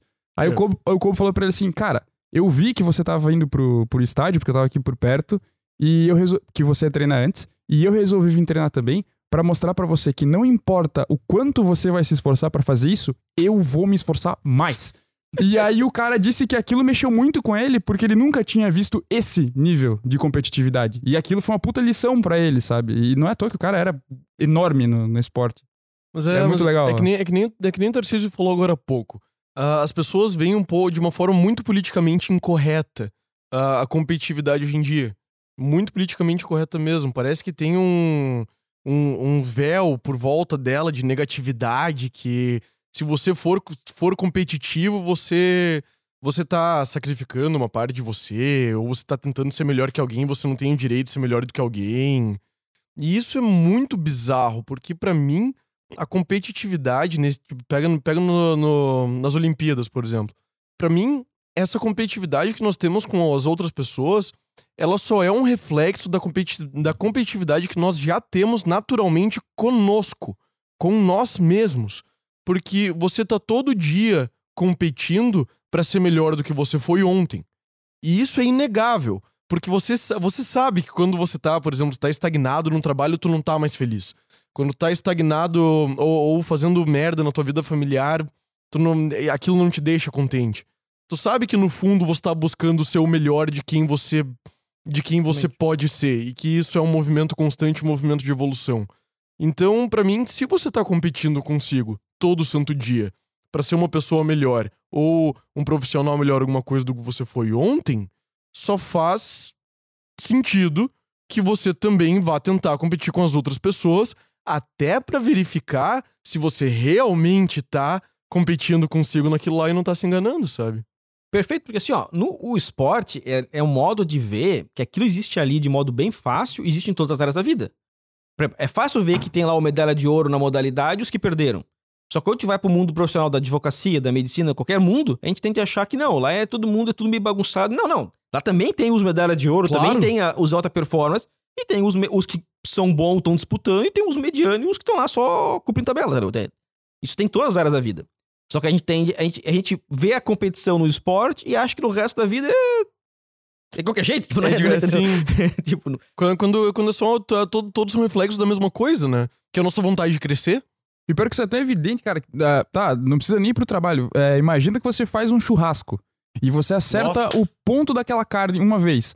Se na próxima vez que você fizer o churrasco você não acertar mais o ponto, você vai ficar puto. Porque você, pô, eu cheguei num nível de excelência aqui naquilo que eu fazia que eu só posso aceitar daqui pra melhor, que senão eu já me Uhum. sinto mal. e quando né? você Óbvio. começa a fazer mais vezes aquela mesma excelência, já não tem o mesmo prazer. Exa Tu tem que é- dar uma novidade. Exatamente. Porque isso é legal do jogo. O jogo é, é- o jogo ele é um tipo de prazer com fazer algo melhor, sempre. Então, quando você tá acostumado com um certo nível, tu tem que ter uma exigência maior. Isso em tudo, cara. E assim, a- preparar a carne é um jogo de você com, a- com aquele universo. Tem que saber o tipo de carne, o tipo de fogo, o tipo de tempero. Ou seja, tem toda uma lógica daquele momento específico que dá um prazer acertar, entendeu? Sim. O prazer Claro. da ação, o prazer da ação. Porque, porque não, é, não é fácil. Você en- envolve um monte de variáveis que você tem que controlar ali. E se você errar uma delas, você já erra o ponto da carne. Ou você esquece o tempero e tudo mais. Até lembrei de uma vez que eu esqueci de botar sal na carne. Não foi legal. E daí quando o bicho me falou, quando o bicho comeu, quando um cara tava lá, ele comeu um primeiro pedaço dele falou, Paganela, tu botou sal na carne? Eu falei, bah. Daí eu me senti um segundo lugar nas Olimpíadas. sabe? me senti. Não, o segundo lugar das Olimpíadas é bom ainda, né? Você, se sentiu um eliminado na fase de. de- Não, é, primeira boa, fase. Boa. né? Não, não me senti, me senti eliminado ali, mas daí também nunca mais esqueci a porra do sal na carne. Mas de qualquer maneira, o, gostei desse exemplo porque também acontece, tipo, se você, você vai na casa de outra pessoa e ela cozinha e ela, tipo, manda muito melhor que você num prato que você acha que você sabe fazer bem, você se sente mal. É, é natural. Sim. Você se sente mal. E daí eu acho que, daí nessa questão de competitividade, porque ela vem, é automático, ela vem. Nessa questão de competitividade, vai o que, que você decide fazer com esse sentimento ruim que vem. Você escolhe, tipo, chegar lá e se meter no prato do cara e dizer, ó, não, não, não é assim que faz, e vai tentar estragar aquele prato de algum jeito. Você come e diz, hum, meu tá melhor, apesar de você saber no fundo que não. Ou você pega e olha pro cara e diz, cara, isso daqui tá maravilhoso. Como que tu fizeste? Sabe? Existem formas muito saudáveis de você lidar com competitividade. Muito saudáveis mesmo. O, até tu tava falando antes, Tarcísio, da, daquele exemplo da, da Simone Biles, americana da, do que? Da ginástica artística. Da ginástica. Tipo, que ela saiu do, saiu do meio da competição falando de problema de saúde mental, né? Pra mim, tem algum. fa- faz sentido. Ela um foi, ela- e, e- e- ela foi corajosa, certo sentido, assim, porque ela, quando ela saiu, a, a Associação Americana de Ginástica publicou uma nota, alguma coisa assim no Twitter lá que dá a entender que ela tava lesionada. Era muito visível Não que ela tava lesionada. Todo mundo viu que, que é outra coisa. Ela, não, ela chegou lá e falou: não, não, não tem lesão nenhuma e tal, é questão interna ali e tal, papapá, e pra preservar a saúde mental ela tava, ela tava saindo. É, cada um tem a sua vida privada, né? o seu mundo, as suas decisões e tal. Enfim, não é uma questão de dizer se acertou, se errou, etc. Mas é um modo de. E aqui eu, ah, teve um comentário depois da Larissa Latinina. Larissa Latinina é a maior ganhadora de medalha na ginástica artística até hoje. E a expectativa era que a Biles superasse dessa vez ela. Uhum. Era, era as Olimpíadas em que a Biles superaria e viraria a maior medalhista da história. Provavelmente não vai ser mais agora, porque nas- daqui a próxima, não sei se ela vai estar nesse nível que vai estar hoje. É, E a Larissa Latinina falou o seguinte: pra nós era, não tem sentido, porque naquela época a gente. Era, era vida muito dura. Imagina, era época Guerra Fria. Então trabalha, treinava muito, treinava muito, tinha pressão pra ganhar. Só que a gente sabia que competição se ganha se perde. Então, o, o importante é tu sair com a consciência tranquila que deu o teu melhor. Depois ganhar ou Óbvio. perder, e não é assim, tipo, ah, tanto faz. Não, é, não tá dizendo que é tanto faz, tanto faz ganhar ou perder. Não, tu tem que fazer o máximo possível. Mas pode acontecer que naquele dia a outra pessoa foi melhor, entendeu? É... Também não adianta ficar se surrando porque você não, não ganhou. É, Acho que vale. a- pode ter a consciência de arrependimento, de que tu podia ter Uhum. feito algo a mais e não, e não deu, entendeu? É isso Bah. que. Sabe, sabe que isso, isso é uma filosofia que eu passei a levar pra vida a partir de uns anos atrás. Que eu ia ser livre de arrependimentos. Eu. Todas as escolhas que eu fosse fazer, ou todas as coisas que eu fosse. Decisões grandes de vida, elas iam ter que chegar a um ponto, tá? Qual que é a, a base disso? A base disso é que eu não, tenho, não posso ter arrependimento no futuro. Eu posso me ferrar, posso me dar mal, pode acontecer o que for, mas eu não vou me arrepender dessa escolha. Então fechou, daí eu vou pra frente. E isso é uma das coisas. Eu não entro num projeto se eu não sei que eu vou dar o meu melhor. Porque eu não quero me arrepender de não ter dado o meu melhor, de ter vacilado naquilo, de ter feito alguma coisa ruim e tudo mais. Claro, tem pedras no meio do caminho. E, e é natural que elas estejam lá, até porque se elas não tivessem, não seria nenhuma competição Sim. com a vida e muito menos uma competição com o meu eu anterior, né? Exatamente. Mas, de qualquer maneira, tipo, eu só, eu só durmo tranquilo hoje se eu souber que eu dei o meu melhor naquela coisa ali. Eu posso ter perdido, posso ter falhado, posso. qualquer coisa. Pode ter aparecido um desafio muito maior do que eu previ, mas, tipo, ele apareceu. Eu dei o meu melhor naquele momento ali, eu durmo bem. E isso, e assim, ó, e tem uma coisa que o esporte ajuda muito se a gente aplicar pra gente, que é o seguinte: se você quer ganhar, quer crescer, e tu perdeu hoje, tu tem que tentar entender por que, que eu perdi, né? O que, que aconteceu que pode ter mudado, a- o adversário veio com uma nova abordagem do jogo que, que é nova e eu não sei, entendeu? E ali tu vê que, tipo, alguns atletas que ganharam muito, eles param de ganhar porque o jogo mudou, teve coisas, vieram novas e o cara não quer abrir mão daquele estilo que tinha. Que Ele, tinha. ele não quer se inovar. E é isso que a gente tem que fazer pra nossa vida, entendeu? Às vezes a gente não tem esse hábito de se revisar continuamente da- na técnica mesmo, naquilo que você tá fazendo, se é aquilo que o mercado, as pessoas, o contexto daquele momento necessita, né? E no esporte não tem como, cara. Se você quiser ficar fiel ao teu jeito de jogar, não, cara, já era. Hum, Porque é, é tudo muito dinâmico. Por exemplo, assim, Uhum. ah, pegar o futebol que é mais fácil. O Barcelona lá do Guardiola ganhou tudo que tinha por uns 3, 4 anos. Inventou lá o estilo de jogo lá do tic-tac. Todos os times estudaram aquele estilo de jogo e aprenderam a vencer aquele estilo de jogo. Se ele continuasse e tiver que se revisar, porque se eles continuassem naquele estilo, não ia dar nada, porque os adversários sabiam como derrotar. Então, assim, é, e, e aí o jogo vai se atualizando, porque tu sempre estuda quem tá na frente. Então, quem tá na frente vai ter que ser obrigado também a mudar de, de de jogo, sempre. Só que no- na nossa vida, no nosso trabalho, a gente não faz isso. A gente escolhe um jeito e vai levando pra sempre, né? E acha que vai dar certo. Tem outro ponto que é. Voltando um pouquinho, mas que, que é interessante, cara. Eu, no caso da, da BIOS aí. ah, isso acontece às vezes com, com os- as pessoas que têm um potencial enorme pra, pra vida, que é. Pô, ela tava na iminência de se tornar a maior da história no que ela tava fazendo. E tinha uma sombra ali que seria da, da russa, que é recordista, que ela, putz, eu posso bater aquilo. E quando a pessoa que tá nesse nível de, de excelência é, e tá perto de dar um passo maior, se ela, por algum motivo, aí, a gente- mais uma vez, né, a gente não sabe o que acontece na vida dela e não é falando dela especificamente. Mas quando essa, essa pessoa às vezes sente o, o- a pressão do momento e cai pelo medo, às vezes, é, sei lá, alguma insegurança, alguma coisa, é, o tombo é muito maior, cara. Porque a, o- a potência que ela tem é tão grande que qualquer falha vai ser uma falha muito maior do que uma pessoa que não tem tanta, tanto potencial assim. Então é muito difícil, cara, lidar com isso, né? E no esporte a gente vê, vê o sofrimento da pessoa, mas na vida também tem isso. Você tem, um, tem um, uma expectativa grande pra fazer algo que você sente que você pode, mas você se trava muitas vezes. E aí é, é difícil você lidar com isso tudo, né? E o esporte também pode ajudar você a, a aprender a lidar com essas questões. Mas é claro, porque se você for no, for no esporte, vai, vai fazer qualquer esporte de, de equipe, assim.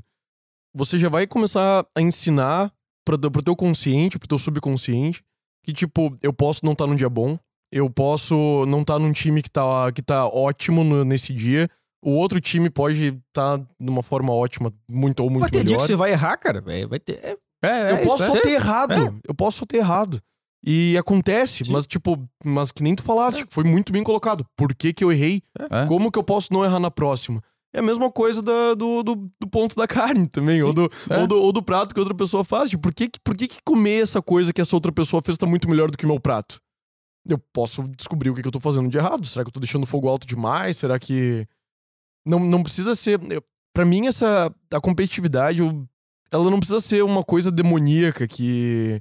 Tipo, ah, você tá passando por cima de pessoas e destruindo vidas porque você tá querendo ser o melhor, sabe? Ela só é uma coisa inerente à pessoa onde você tenta ser melhor do que você e você precisa de um comparativo social. é, é um dado da natureza humana que ele quer ser o protagonista. Que ele quer, tipo, quer ser o melhor, entendeu? Assim, não porque ele quer se achar superior aos outros. Eu quero mostrar que eu tenho valor, entendeu? Ninguém vem ao mundo, por exemplo, querendo ser visto como mais um. Tipo, ah, tu é igual a todo mundo. Não, ninguém quer. No fundo, todo mundo quer ser visto como algo diferente, algo especial. Então a competição é um modo de mostrar isso. É claro que depois existe uma competitividade que é muito negativa, pressionada, etc e tal. que- Claro. Que, já- isso não é um problema. Agora, nós não podemos tampar o sol com a peneira e esconder das pessoas que se você quer, isso é uma opção. Mas se você quer chegar num certo nível de realização profissional, cara, é mundo competitivo. Porque assim, ó, a, a, a gente tá falando de Simone Biles, que como é uma atleta que todo mundo espera muito, ela tem uma exigência gigantesca. Só que, cara, um CEO de uma grande empresa também tem isso. Nossa. Um, um Bolsonaro, um Lula da vida também, cara. Olha quanta pressão que sofre por aquilo ali, cara. Independente de gostar da pessoa, mas tipo assim, da, da- o- tudo que a pessoa fala vai, ser, vai ter repercussão. Então, se você quer entrar num negócio grande, cara, tu vai ser avaliado o tempo inteiro. Então Vai aí tem que saber que a competição é vai assim, cara. vai ser avaliado o tempo inteiro, vai ser comparado com outras várias pessoas. Não é né? obrigado você querer esse universo. Tu pode querer se contentar, mas tem que saber que aquele universo é assim. Não adianta que tu chegar lá naquele universo e depois reclamar que, enfim. Ah, tá, esse, esse ambiente tá muito competitivo, ele tá muito tóxico, porque É. todo mundo tá querendo crescer e tudo mais, a gente tem que se ajudar, não vai ser assim. Quem, ah, para mim, é, é se enganar de um jeito muito terrível você achar que vai entrar em qualquer, qualquer nível corporativo ou qualquer nível público onde, onde você quer crescer. É se enganar muito você achar que as pessoas não vão estar querendo te derrubar ou que você não vai precisar também derrubar alguém em algum momento, sabe? Cara, é aquela frase do poeta, né? Bem-vindo à selva, você vai morrer. É isso, cara. é isso. É muito Citando a, Axl a Rose. vida, a vida é isso, cara.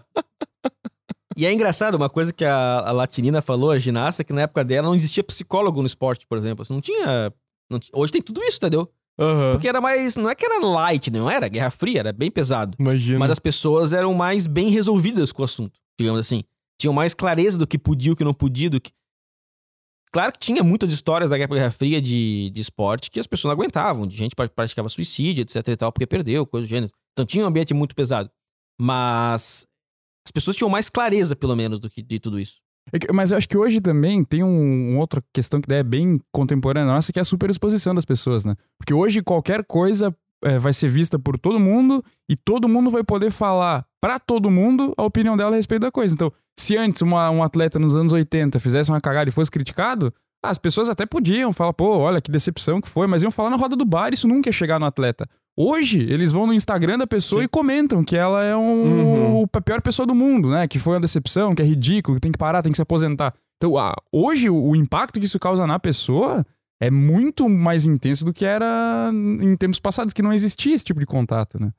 E as é- pessoas é que bem fazem esse tipo de comentário também, assim, ó, não tem noção do que elas podem causar, É, tem né? níveis que são, Não. são níveis que são doentios. Por exemplo, pô, o cara lá, da- o famoso Escobar da Colômbia 94, que Sim. fez o gol contra que eliminou a Colômbia, o cara foi morto depois. Tipo Sim. assim, Como assim foi morto? Foi morto, foi assassinado. Eita. Não, depois. Aí, aí- aí é uma, mas aí não é uma coisa do esporte, é uma doença de, do- da, da nossa sociedade. Né? Não, Sim. não digo da Colômbia, da nossa sociedade, do nosso mundo. né? Tipo, é, então, a- a- essa coisa de pressionar, xingar as pessoas porque erraram, não, isso aí não tem a ver com esporte. É nós, como sociedade, que somos assim, então temos que se revisar, né? Até porque se você tá torcendo por um time e você tá investindo energia naquele time ali para que ele achando que ele vai ganhar e se ele vai ganhar, ele vai te trazer alegria, tu também tem que ter noção que ele também pode perder e te trazer uma É, tristeza, ali naquele né? caso ali, não sei se era, tinha É, mais coisa, né? Provavelmente é, tinha coisa a ver com narcotráfico, tinha mais coisas envolvidas, digamos assim, mas te- teve- Mas era, mas tinha uma expectativa tão grande que a Colômbia chegou muito forte naquela época. Foi o maior time, era o melhor time da história da Colômbia. E chegaram com a expectativa de serem campeões mesmo. Então, tipo assim, e foi um fiasco completo. É, e, eles, e esse cara fez um gol contra que eliminou o time, né? Cara, eu não, eu não consigo nem imaginar fazer um gol contra no, no, num campo daquele tamanho. Não, mas, Mas tem tu é zagueiro, né? cara. Tu vai chutar pra fora a bola. Pode errar o chute, vai pro gol, cara.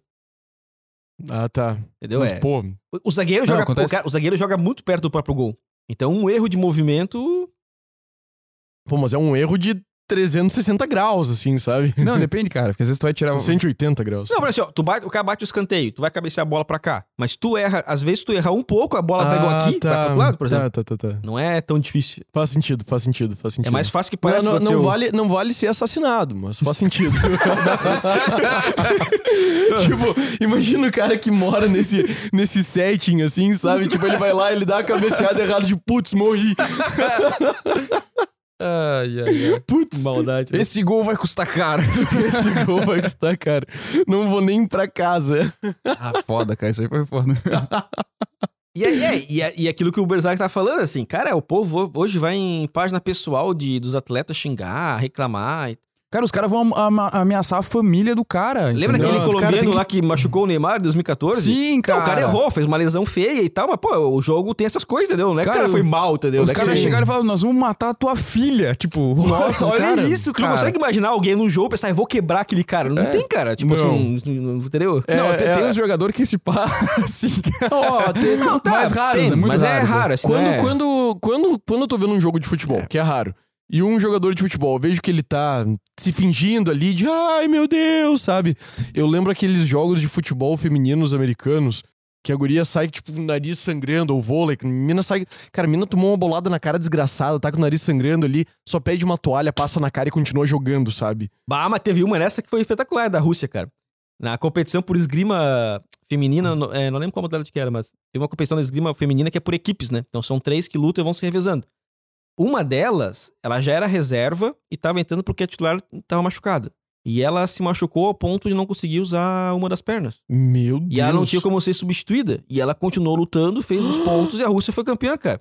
E ela recebeu a medalha numa cadeira de rodas, tipo, Caralho, que o foda. negócio foi... Teve, teve uma na corrida, cara, uma holandesa que a galera se embolou na corrida lá e caiu e derrubaram ela também, cara. E a mina levantou e passou todo mundo irmão, e ganhou a prova, Meu cara. Deus, cara, isso, isso eu admiro. Mas isso eu tem uns que fazem isso, eles não ganham, mas terminam a prova e é bonito, cara. Não, demais. É. Ela, ela ganhou a prova. Ela não chegou a ser medalhista, pelo que eu vi, mas nessa eliminatória ela ganhou, cara. Tipo, ela, ela tirou toda. Pô, foi animal a prova da mina. Animal. É que, é que a gente vê isso e, e a gente acha que é bonito.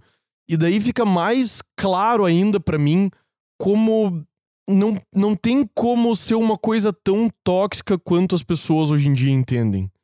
Porque a gente vê, tipo, pessoas que elas se machucaram no, no meio da prova e elas falaram: Eu não vou desistir. E elas deram seguimento. E elas, tipo, conseguiram ganhar de gente que tava completamente saudável. A gente olha pra isso e a gente acha lindo. Agora, isso não quer dizer que toda santa vez que você se machuca, você deve, deve seguir em frente, sabe? O, eu acho que o lado tóxico da competitividade, ele aparece se você permite que alguma coisa muito grave aconteça na tua vida em é razão que o, dela, É sabe? que o esporte é tão maravilhoso, no sentido que assim, eu lembro agora de uma da final do, da- do tênis de 2004, foi o... O cara lembra. Isso é muito bom. O cara lembra. O, o Masuka, o Shirano ganhou, né? Eu não, eu não lembro se foi no ouro ou se foi no bronze, foi uma das duas que ele ganhou. Ele tinha vindo uma partida de duplas, jogado umas 5, 6 horas. E tava jogando uma final, tava longa. Assim, ele, ele não, não tinha mais um corpo ali, tipo, praticamente. Praticamente- tipo, não tinha mais perna, nada. O cara tava, tipo, caindo completamente aos pedaços. Só que ele tava lutando ainda. E o fato de ele estar caindo aos pedaços e lutando fez outro adversário se desconcentrar, porque, cara, tu coloca muito, fica muito pressionado. Como é que eu vou perder pra um cara que tá se rastejando? Tipo, é, é, é- é tanta pressão tu poder perder pro, né, pro cara daquele, cara, que aí o cara perdeu. Cara, não aguentou nada. Não aguentou a pressão.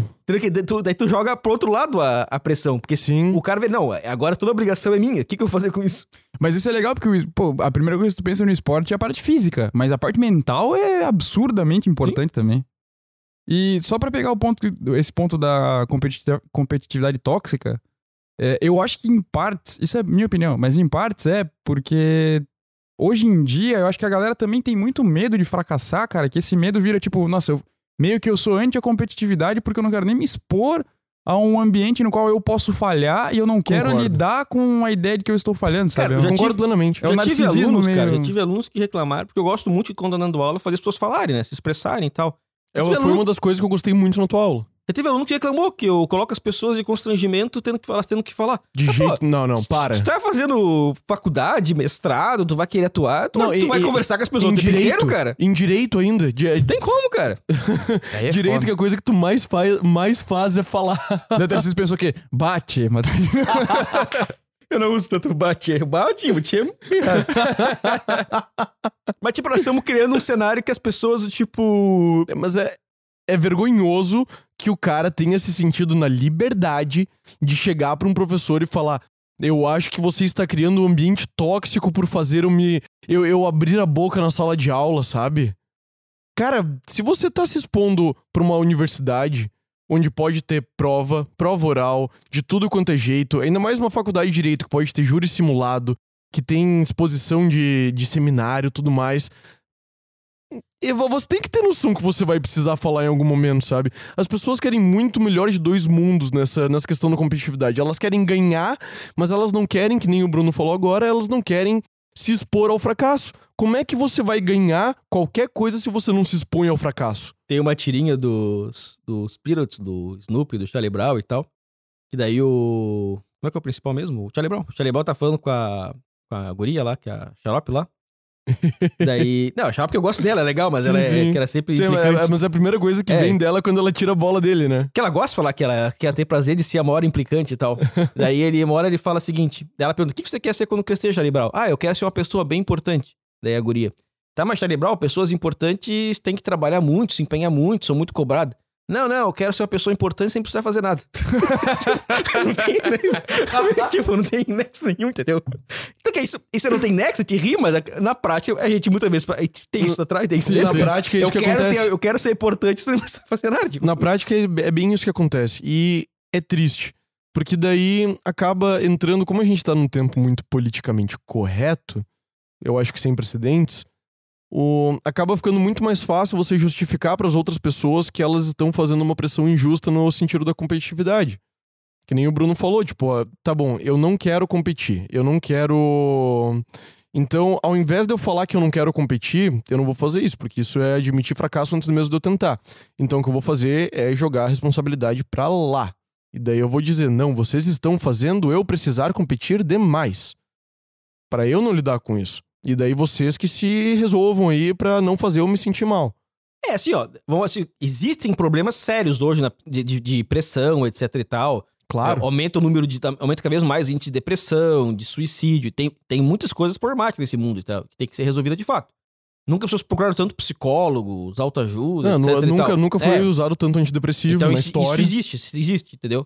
Agora, o mundo é competitivo, as coisas são competitivas, então não tem como tu fugir disso, entendeu? Então, é, simplesmente esconder da criança e do adolescente esse mundo é tu jogar pra frente o futuro. Sim. E vai ser pior ainda, porque o cara vai chegar naquele futuro sem ter experimentado antes, né? Sem ter Isso, testado isso que eu antes. ia falar quando, no exemplo do, do, do cara na sala de aula, que, pô, você está me expondo a, me- a falar. Porque, assim, quando- enquanto tu tá num ambiente familiar e escolar, tu ainda tem alguém que gosta de ti e vai passar a mão na tua cabeça. E aí, e aí vai deixar.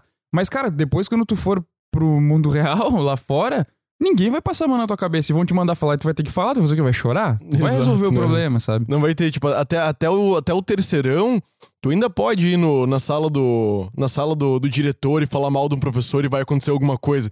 Mas tu fizer isso na faculdade, o coordenador, o diretor, eles vão cagar na tua cabeça te mandar Não, embora, tu pensa, o advogado vai falar, cara, não gostou que o juiz foi grosso com ele, vai fazer o quê? Vai, chorar pra corregedoria e achar que isso vai fazer o pro- processo muito, ganhar? advogado, muito advogado faz isso. E é deprimente. Não, mas ele tem, ele tem direito de fazer isso, tá? Não é o ponto de fazer ele ou tem não. direito, mas ele não deveria. Mas é que, cara, não é o que resolve, né? Eu lembrei agora que teve um. Muito tempo atrás, eu li um artigo, acho que de, de alguma revista, alguma coisa, que era um cara indignado com o negócio de dar prêmio de participação pras crianças na escola. Pô, ficam dando medalha de participação, cara. A molecada nunca vai saber que, que não é só ir lá e participar e fingir que tá tudo bem. Nunca vai se esforçar. O cara Sim, tava que nem, que indignadíssimo. nem, que nem Tarcísio falou no começo do episódio, né? Das Olimpíadas se fundaram no princípio exatamente oposto. É. Exato, que você tinha que competir pra ganhar, mas tu ganha uma medalha de qualquer jeito. Ah, mas daí a criança vai ficar triste que o outro ganhou medalha e ela não ganhou. Sim, porque ela não mereceu. Seja a melhor criança. Aí, tipo, é. E assim, cara. E, tipo, e qual, e qual que é o problema? Assim, a, gente- a gente criou um problema e, tipo, nossa, mas é ruim falar que a pessoa não mereceu fazer a coisa naquela competição ali porque ela não foi bem. Pô, mas, mas assim, ela não foi. É o, é o dado real da coisa, sabe? E outra, assim, ó, Sim. nós temos muitas modalidades esportivas, porque, a- porque nós temos modalidade de tudo no ser humano em geral. Então, o Claro. que acontece? É, Tem quem é melhor no atletismo, tem quem é melhor na natação, tem quem é melhor no futebol, tem quem é melhor no tênis de mesa, tem quem é melhor no xadrez. Tem quem é melhor na advocacia, tem quem é melhor na medicina, tem quem é melhor em tudo. Tipo, tem campo pra todo mundo na sociedade, entendeu? Ou seja, é, tu pode ser pior do que o outro nessa área, mas tu vai ser melhor em outra. Sim. E, Eu tipo, nunca fiquei bravo porque eu sou um inútil no futebol, etc. Eu tenho consciência que esse cara joga melhor do que eu. Exato. E e em é uma- outras coisas eu jogo melhor. Mas é uma questão de aceitar a realidade. É, por isso, é por, tipo, eu, eu entendo o que tu falaste, que existe o índice de depressão é muito alto, suicídio é muito alto, e existe uma pressão muito grande que machuca as pessoas. Isso é, isso é uma realidade. Existe, nós temos que lidar com isso. Existe esse Ex- fato, né? ex- con- É. Concordo plenamente. E porque é uma realidade, ponto final, que tem que ser aceita. O, o que eu acho é que existe um caminho que pode diminuir esse tipo de dor pela competitividade, que é justamente uma coisa que eu já falei nesse podcast, que é fazer um pacto com a realidade. Você não pode, eh, por exemplo, cara, se eu se eu pegar agora e eu decidir, eu vou ser o melhor matemático físico da NASA semana que vem, eu vou estar eu vou estar construindo o meu caminho pro, fra- pro fracasso e eu vou sofrer as consequências disso. Então, se eu pegar, a gente falou muito disso no episódio sobre sucesso, né, Bruno? Sim, Bota o link aqui. coloca aí. E foi muito bom você usar o exemplo da matemática, porque se tem uma área da ciência que você escolher, escolher que você ia se ferrar na vida, é matemática, show. Sim. Bate, tu Absolutamente. tem razão. Mas é isso, é isso mesmo. Mas então, então eu, eu posso me poupar desse sofrimento. E não é difícil. É, pode ser um tiro no orgulho. Pode fazer eu me sentir, pode sentir, fazer eu me sentir mal no meu ego. Mas não é tão difícil quanto seria o resultado de eu correr atrás disso, isso. É sabe? assim, ó, a gente cria projetos, objetivos pra nossa vida. Pô, eu quero chegar em tal, eu quero ser tal isso profissional, ter essa riqueza, sei lá, ter esse reconhecimento, blá blá. E isso vai te movendo chegar lá na frente. Tu tem consciência que talvez aquilo não aconteça do modo como você espera? Claro. Porque não é só você querer, tem as circunstâncias da sociedade, tem os outros que estão concorrendo também. Forças É. fora do teu controle. Tu pode chegar depois ali e tal e ter um acidente de carro, entendeu? Muita coisa pode acontecer, entendeu? É, é- é- tem muitas, muitas circunstâncias. Agora, não importa se você vai chegar lá, então, ou não, final, se nesse momento aqui agora, tu tá fazendo o máximo pra chegar lá, entendeu? É, Sim. tu tem que ter a consciência limpa do que daqui nesse momento eu tô fazendo o que tem que estar fazendo. Se lá- pula na frente e tal, tu pode pensar muita coisa, tu pode chegar semana que vem e rever, não, mas não é isso que eu quero da vida, eu vou pra esse outro caminho. Não tem Uhum. problema, entendeu? Tipo, Vira pro outro lado. mas ser completo aquilo que tá fazendo. É, Não se não dá arrepender é, de ter feito antes, né? como diz o mestre Miyagi lá no Karate Kid, ou tu fica fora da estrada ou no meio da estrada, senão te pega que nem uva. Muito bom. De pego que o- É, porque ele fala o seguinte, ó, ou karatê sim ou karatê não. Karatê sim não, não dá. Porque ou tu faz karatê sério, ou tu não faz karatê, faz outra coisa, faz outra coisa. Não, não, não, não fica, não entra no fazer o meia boca, entendeu? Não vai meia bomba, né? é, Eu acho que é, eu acho que é, eu, eu acho que essa é a lição máxima desse episódio. Muito bom. grande mestre episódio desse podcast. Grande não, não, lição máxima. Não, porque, porque, não, porque eu, eu consigo ver, eu consigo ver uma ligação. Porque É? você falou do princípio das Olimpíadas lá no começo, que era justamente esse, do de você, apesar de não ser obrigado a ganhar, saber que você vai competir pra ganhar. E isso faz você dormir tranquilo à noite. Não, e tem outra coisa, né? Que não tem como a gente ir mais além depois de citar o Mestre Miyagi, né? Vamos combinar Claro. que o Mestre Miyagi é melhor que qualquer tipo de situação. Galera, ver. como, é, como a gente costuma fazer nos episódios, a gente abre a caixinha de perguntas, interações lá no Instagram e lê a participação de vocês. Dessa vez a gente fez é, algumas perguntas a respeito de Jogos Olímpicos e esportes, e pra ver como vocês estão acompanhando essa questão, a gente vai ler agora as respostas, tá? Que Primeiro- tal, hein? Primeira pergunta foi: Você está acompanhando os Jogos Olímpicos? E aí, 63% dos leitores de tudo, que é o nome que o João criou pra vocês, Irra. disse que sim, está acompanhando, e 37% disseram que não. O que, que isso significa, João? Isso significa que, bom, pode, na verdade, pode ter uma multitude de fatores. Um Certo. desses fatores pode ser uma coisa que o Tarcísio falou, que as Olimpíadas não são um evento que é. hum, hum, como é que é? Não tem propaganda das Olimpíadas, tipo, assisto Olimpíadas. É, mas não era essa a resposta que eu queria. A resposta que eu queria é que, se tivessem 100 pessoas em uma sala, 63 pessoas estariam acompanhando as Olimpíadas e 37 não. É, tem o fato que era, é, a boa Foi de parte dos madrugada, jogos né? era de madrugada, né? Depois eu É, perguntei, faz os- todo sentido. perguntei o seguinte: Aliás, você fala Jogos Olímpicos ou Olimpíadas? E aí 7% das pessoas disseram que falam Jogos Olímpicos, 93% Olimpíadas. Mas o Tarcísio trouxe um dado interessante Qual no começo desse podcast. Nenhum. é, Nenhum Cara. sentido. Mas ó, você falou que as Olimpíadas eram na Grécia Antiga, era o período que intercalava os jogos. Então, É. tecnicamente, seria Jogos Olímpicos, né? Ah, viu só? Vocês vão aprender alguma coisa nesse Tu podcast. acertou, tu acertou na base do inconsciente mesmo. Viu só? Eu sou, fui, fui criado por Zeus, né, cara? É, Nossa senhora do céu. Libertou o monstro, né? Ah, eu- eu- vocês viram que eu, eu ainda estou ganhando competição de humildade aqui nesse podcast. Ah, você conhece a origem dos Jogos Olímpicos ou o motivo pelo qual eles existem? Aí 59% diz que sim, 40% diz que não. Falamos disso no começo do episódio. Agora você sabe. É, fiz essa pergunta, mas Agora pra incentivar. 100% sabe, então. Agora 100% sabe. Exato. Que tal, hein? Com uma variação aí de dois pontos percentuais para mais ou para menos. O cara calculou. o cara calculou. Não, olha, olha como não tem sentido, porque tipo, se é 100%, não tem como ter ponto percentual para mais, né? Nenhum sentido. Que Vamos bom lá. que eu não sou o único que é terrível em matemática aqui. Ah, Pensei a mesma coisa. Na sua opinião, os esportes servem como inspiração ou aprendizado para além dos ganhos? Tem que, tipo, tu não pode. tu- além- o punk rock não pode estar nas outras áreas da vida. entendeu? Não. Não dá pra, não dá pra ser. Tem que- Se escolheu ser ruim, escolha só uma coisa, né? É que não tem como ser bom no punk rock, né? Ou, ou tu é ruim, ou tu não é. É que lá o critério de ser bom é, É, ruim é ou outro. Tu é Exato, ruim é. ou tu não é punk rock. Exatamente, porque. É, exato, porque pra você ser bom no punk, você tem que ser ruim. É, isso é, esse é o critério. Se você for bom, você é um péssimo punk. É, então, na sua opinião, os esportes servem como inspiração para além dos ganhos e benefícios físicos? E aqui, teve uma unanimidade: 100% das pessoas disseram que sim. Gostaria de saber se essas, essas 100% das pessoas estão praticando esportes, tá? Vamos... Pois é, né? E daí a gente volta em outro episódio que a gente falou sobre com o professor Matheus Branco também. Que ele chamou uma galera de preguiçosa, né? É. Mas ele, né? A preguiçosa. gente- a- o João e eu não falamos nada, foi o Matheus. Eu nunca xinguei ninguém na minha vida. Que- Vamos lá. Você costuma acompanhar algum esporte com mais frequência? 60% sim, 40% não. E agora a gente fez Estamos num país esportista, né? A gente fez uma pergunta divertida aqui que é. ah, eu tenho que ler de novo a pergunta porque eu esqueci. eu pedi pra galera citar um atleta que inspira essas pessoas. Vamos ver aqui quem eles foram. Teve bastante respostas aqui.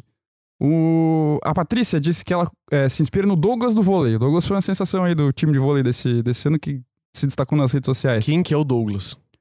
Cara, ele é um atleta do vôlei. Eu Que- vou. eu- não, não, eu, eu, eu perguntei zoando, porque eu faria essa Ah. pergunta em todos os Ah, tá. atletas. Acho que não, vai ter alguns aqui que tu não vai dizer.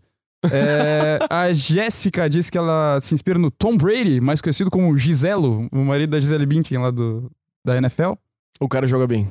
O Vinícius disse que ele se inspira no Usain Bolt. O bicho corre rápido.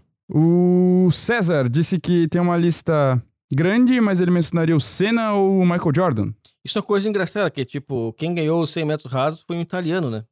Sim, Tu, tu nunca, tu nunca imagina um italiano ganhando 100 metros rasos, né? Que era a prova do Bolt. Ma come no? Mas ganhou. Ma come no? Pô, mas teve É que você imagina Estados Unidos, Jamaica, Bahamas, quem foi esses países que ganharam 100 metros rasos? O Bahamas é fora dessa modalidade. Sério? É, cê- cê- são, a- a- os Estados Unidos da América Central são quem realmente ganha essa modalidade. O europeu era muito raro. Que coisa, cara. Mas teve um italiano que dividiu ouro com, com o Qatari lá no salto em altura também, né? Sim. Essa cena foi bonita das Olimpíadas, cara. É, eles estavam eles podiam estavam meio cansados já e tal. Ah, isso é uma coisa interessante pensar por quê, que tem a ver com tudo que a gente conversou. Porque eles estavam empatados no salto. Então eles tinham a opção de ter o desempate ou dividir. Só que o desempate, quando estava muito cansado, não, já não seriam saltos maravilhosos, né? Seria Uhum. alguém ia soltar pior que o outro, entendeu?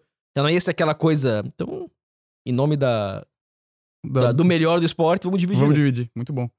Ah, a Maria disse que ela se inspira na, na ou no, eu não conheço esse atleta. Flo Filion Mailer.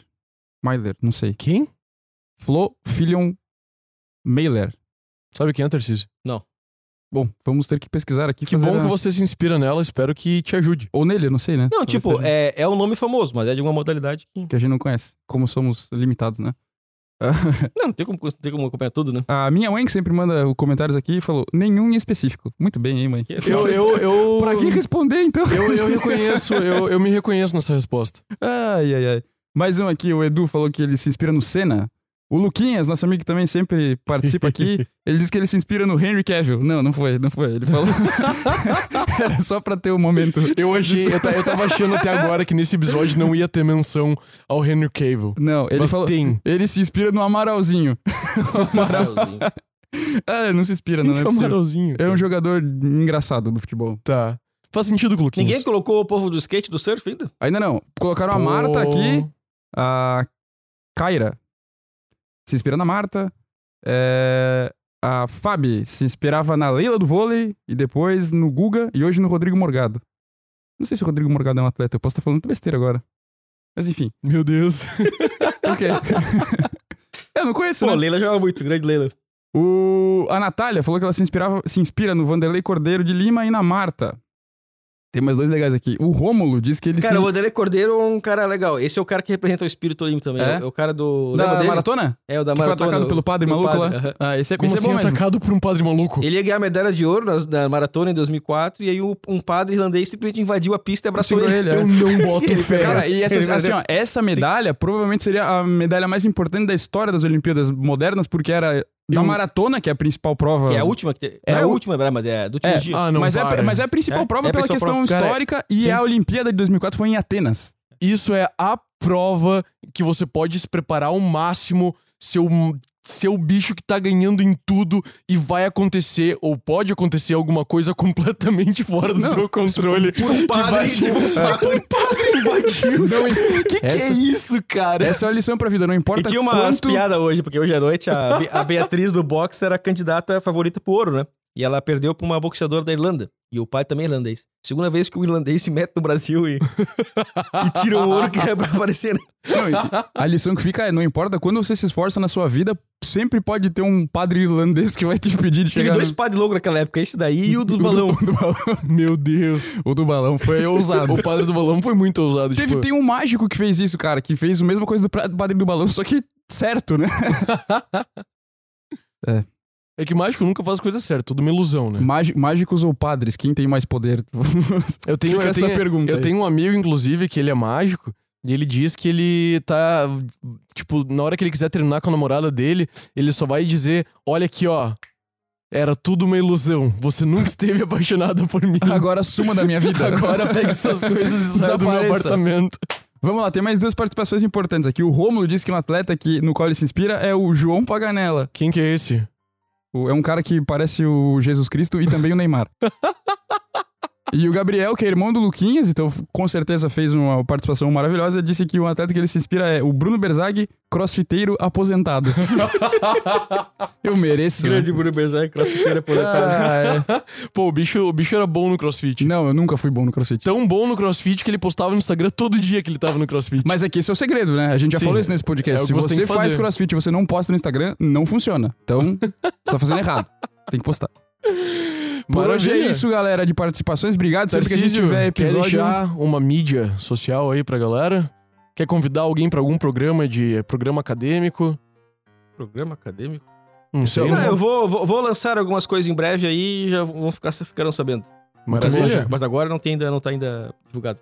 É, é, isso super exclusivo e sem spoilers aqui. Logo ele dá a Pois notícia. é, né? Sentiu o segredo do negócio? É. Não, tem o meu Instagram lá, tem o meu Instagram, podem colocar lá, dá pra colocar depois ali, etc. Mas além disso, eu vou criar algumas coisas aí, tipo podcast também e tal, pra... pra Ah, Rush? sim, ah. Ô, Rush. Quando você lançar, vem divulgar aqui com a Sim, gente, sim, cara. pode Óbvio. ser. E por sinal, o Tarcísio tem que vir falar aqui sobre outro assunto também, né? Além de Olimpíadas. Ele tem que vir É. falar conosco sobre cinema. Cara, vai ser- Ah, sim. Temos uma enciclopédia do cinema no site do Leitura de Tudo hoje. Só que vocês não Exatamente. ouviram ele falar sobre cinema. Mas vai ficar pra uma próxima, a gente vai ter Mas isso. vocês vão ouvir. Acho que é isso, Tarcísio, muito obrigado. Foi, cara, foi muito legal mesmo. Tem essa época conversa. tudo, né? época pra Olimpíadas, época pra cinema, aí. Foi, foi muito bom mesmo, cara. Obrigado pela Eu que conversa. agradeço aí, É, foi muito divertido aí, especial. Muito bom. Fico pra Isso aí. próxima aí. Senhoras e senhores, até a próxima. E aí não se esqueça que se você estiver vendo a gente pelo YouTube, você pode ver no Spotify, nos outros aplicativos lá de plataformas de streaming. Se estiver vendo a gente, ouvindo a gente, você pode ver no YouTube também e segue a gente no Instagram. Tchau! Valeu! Até mais.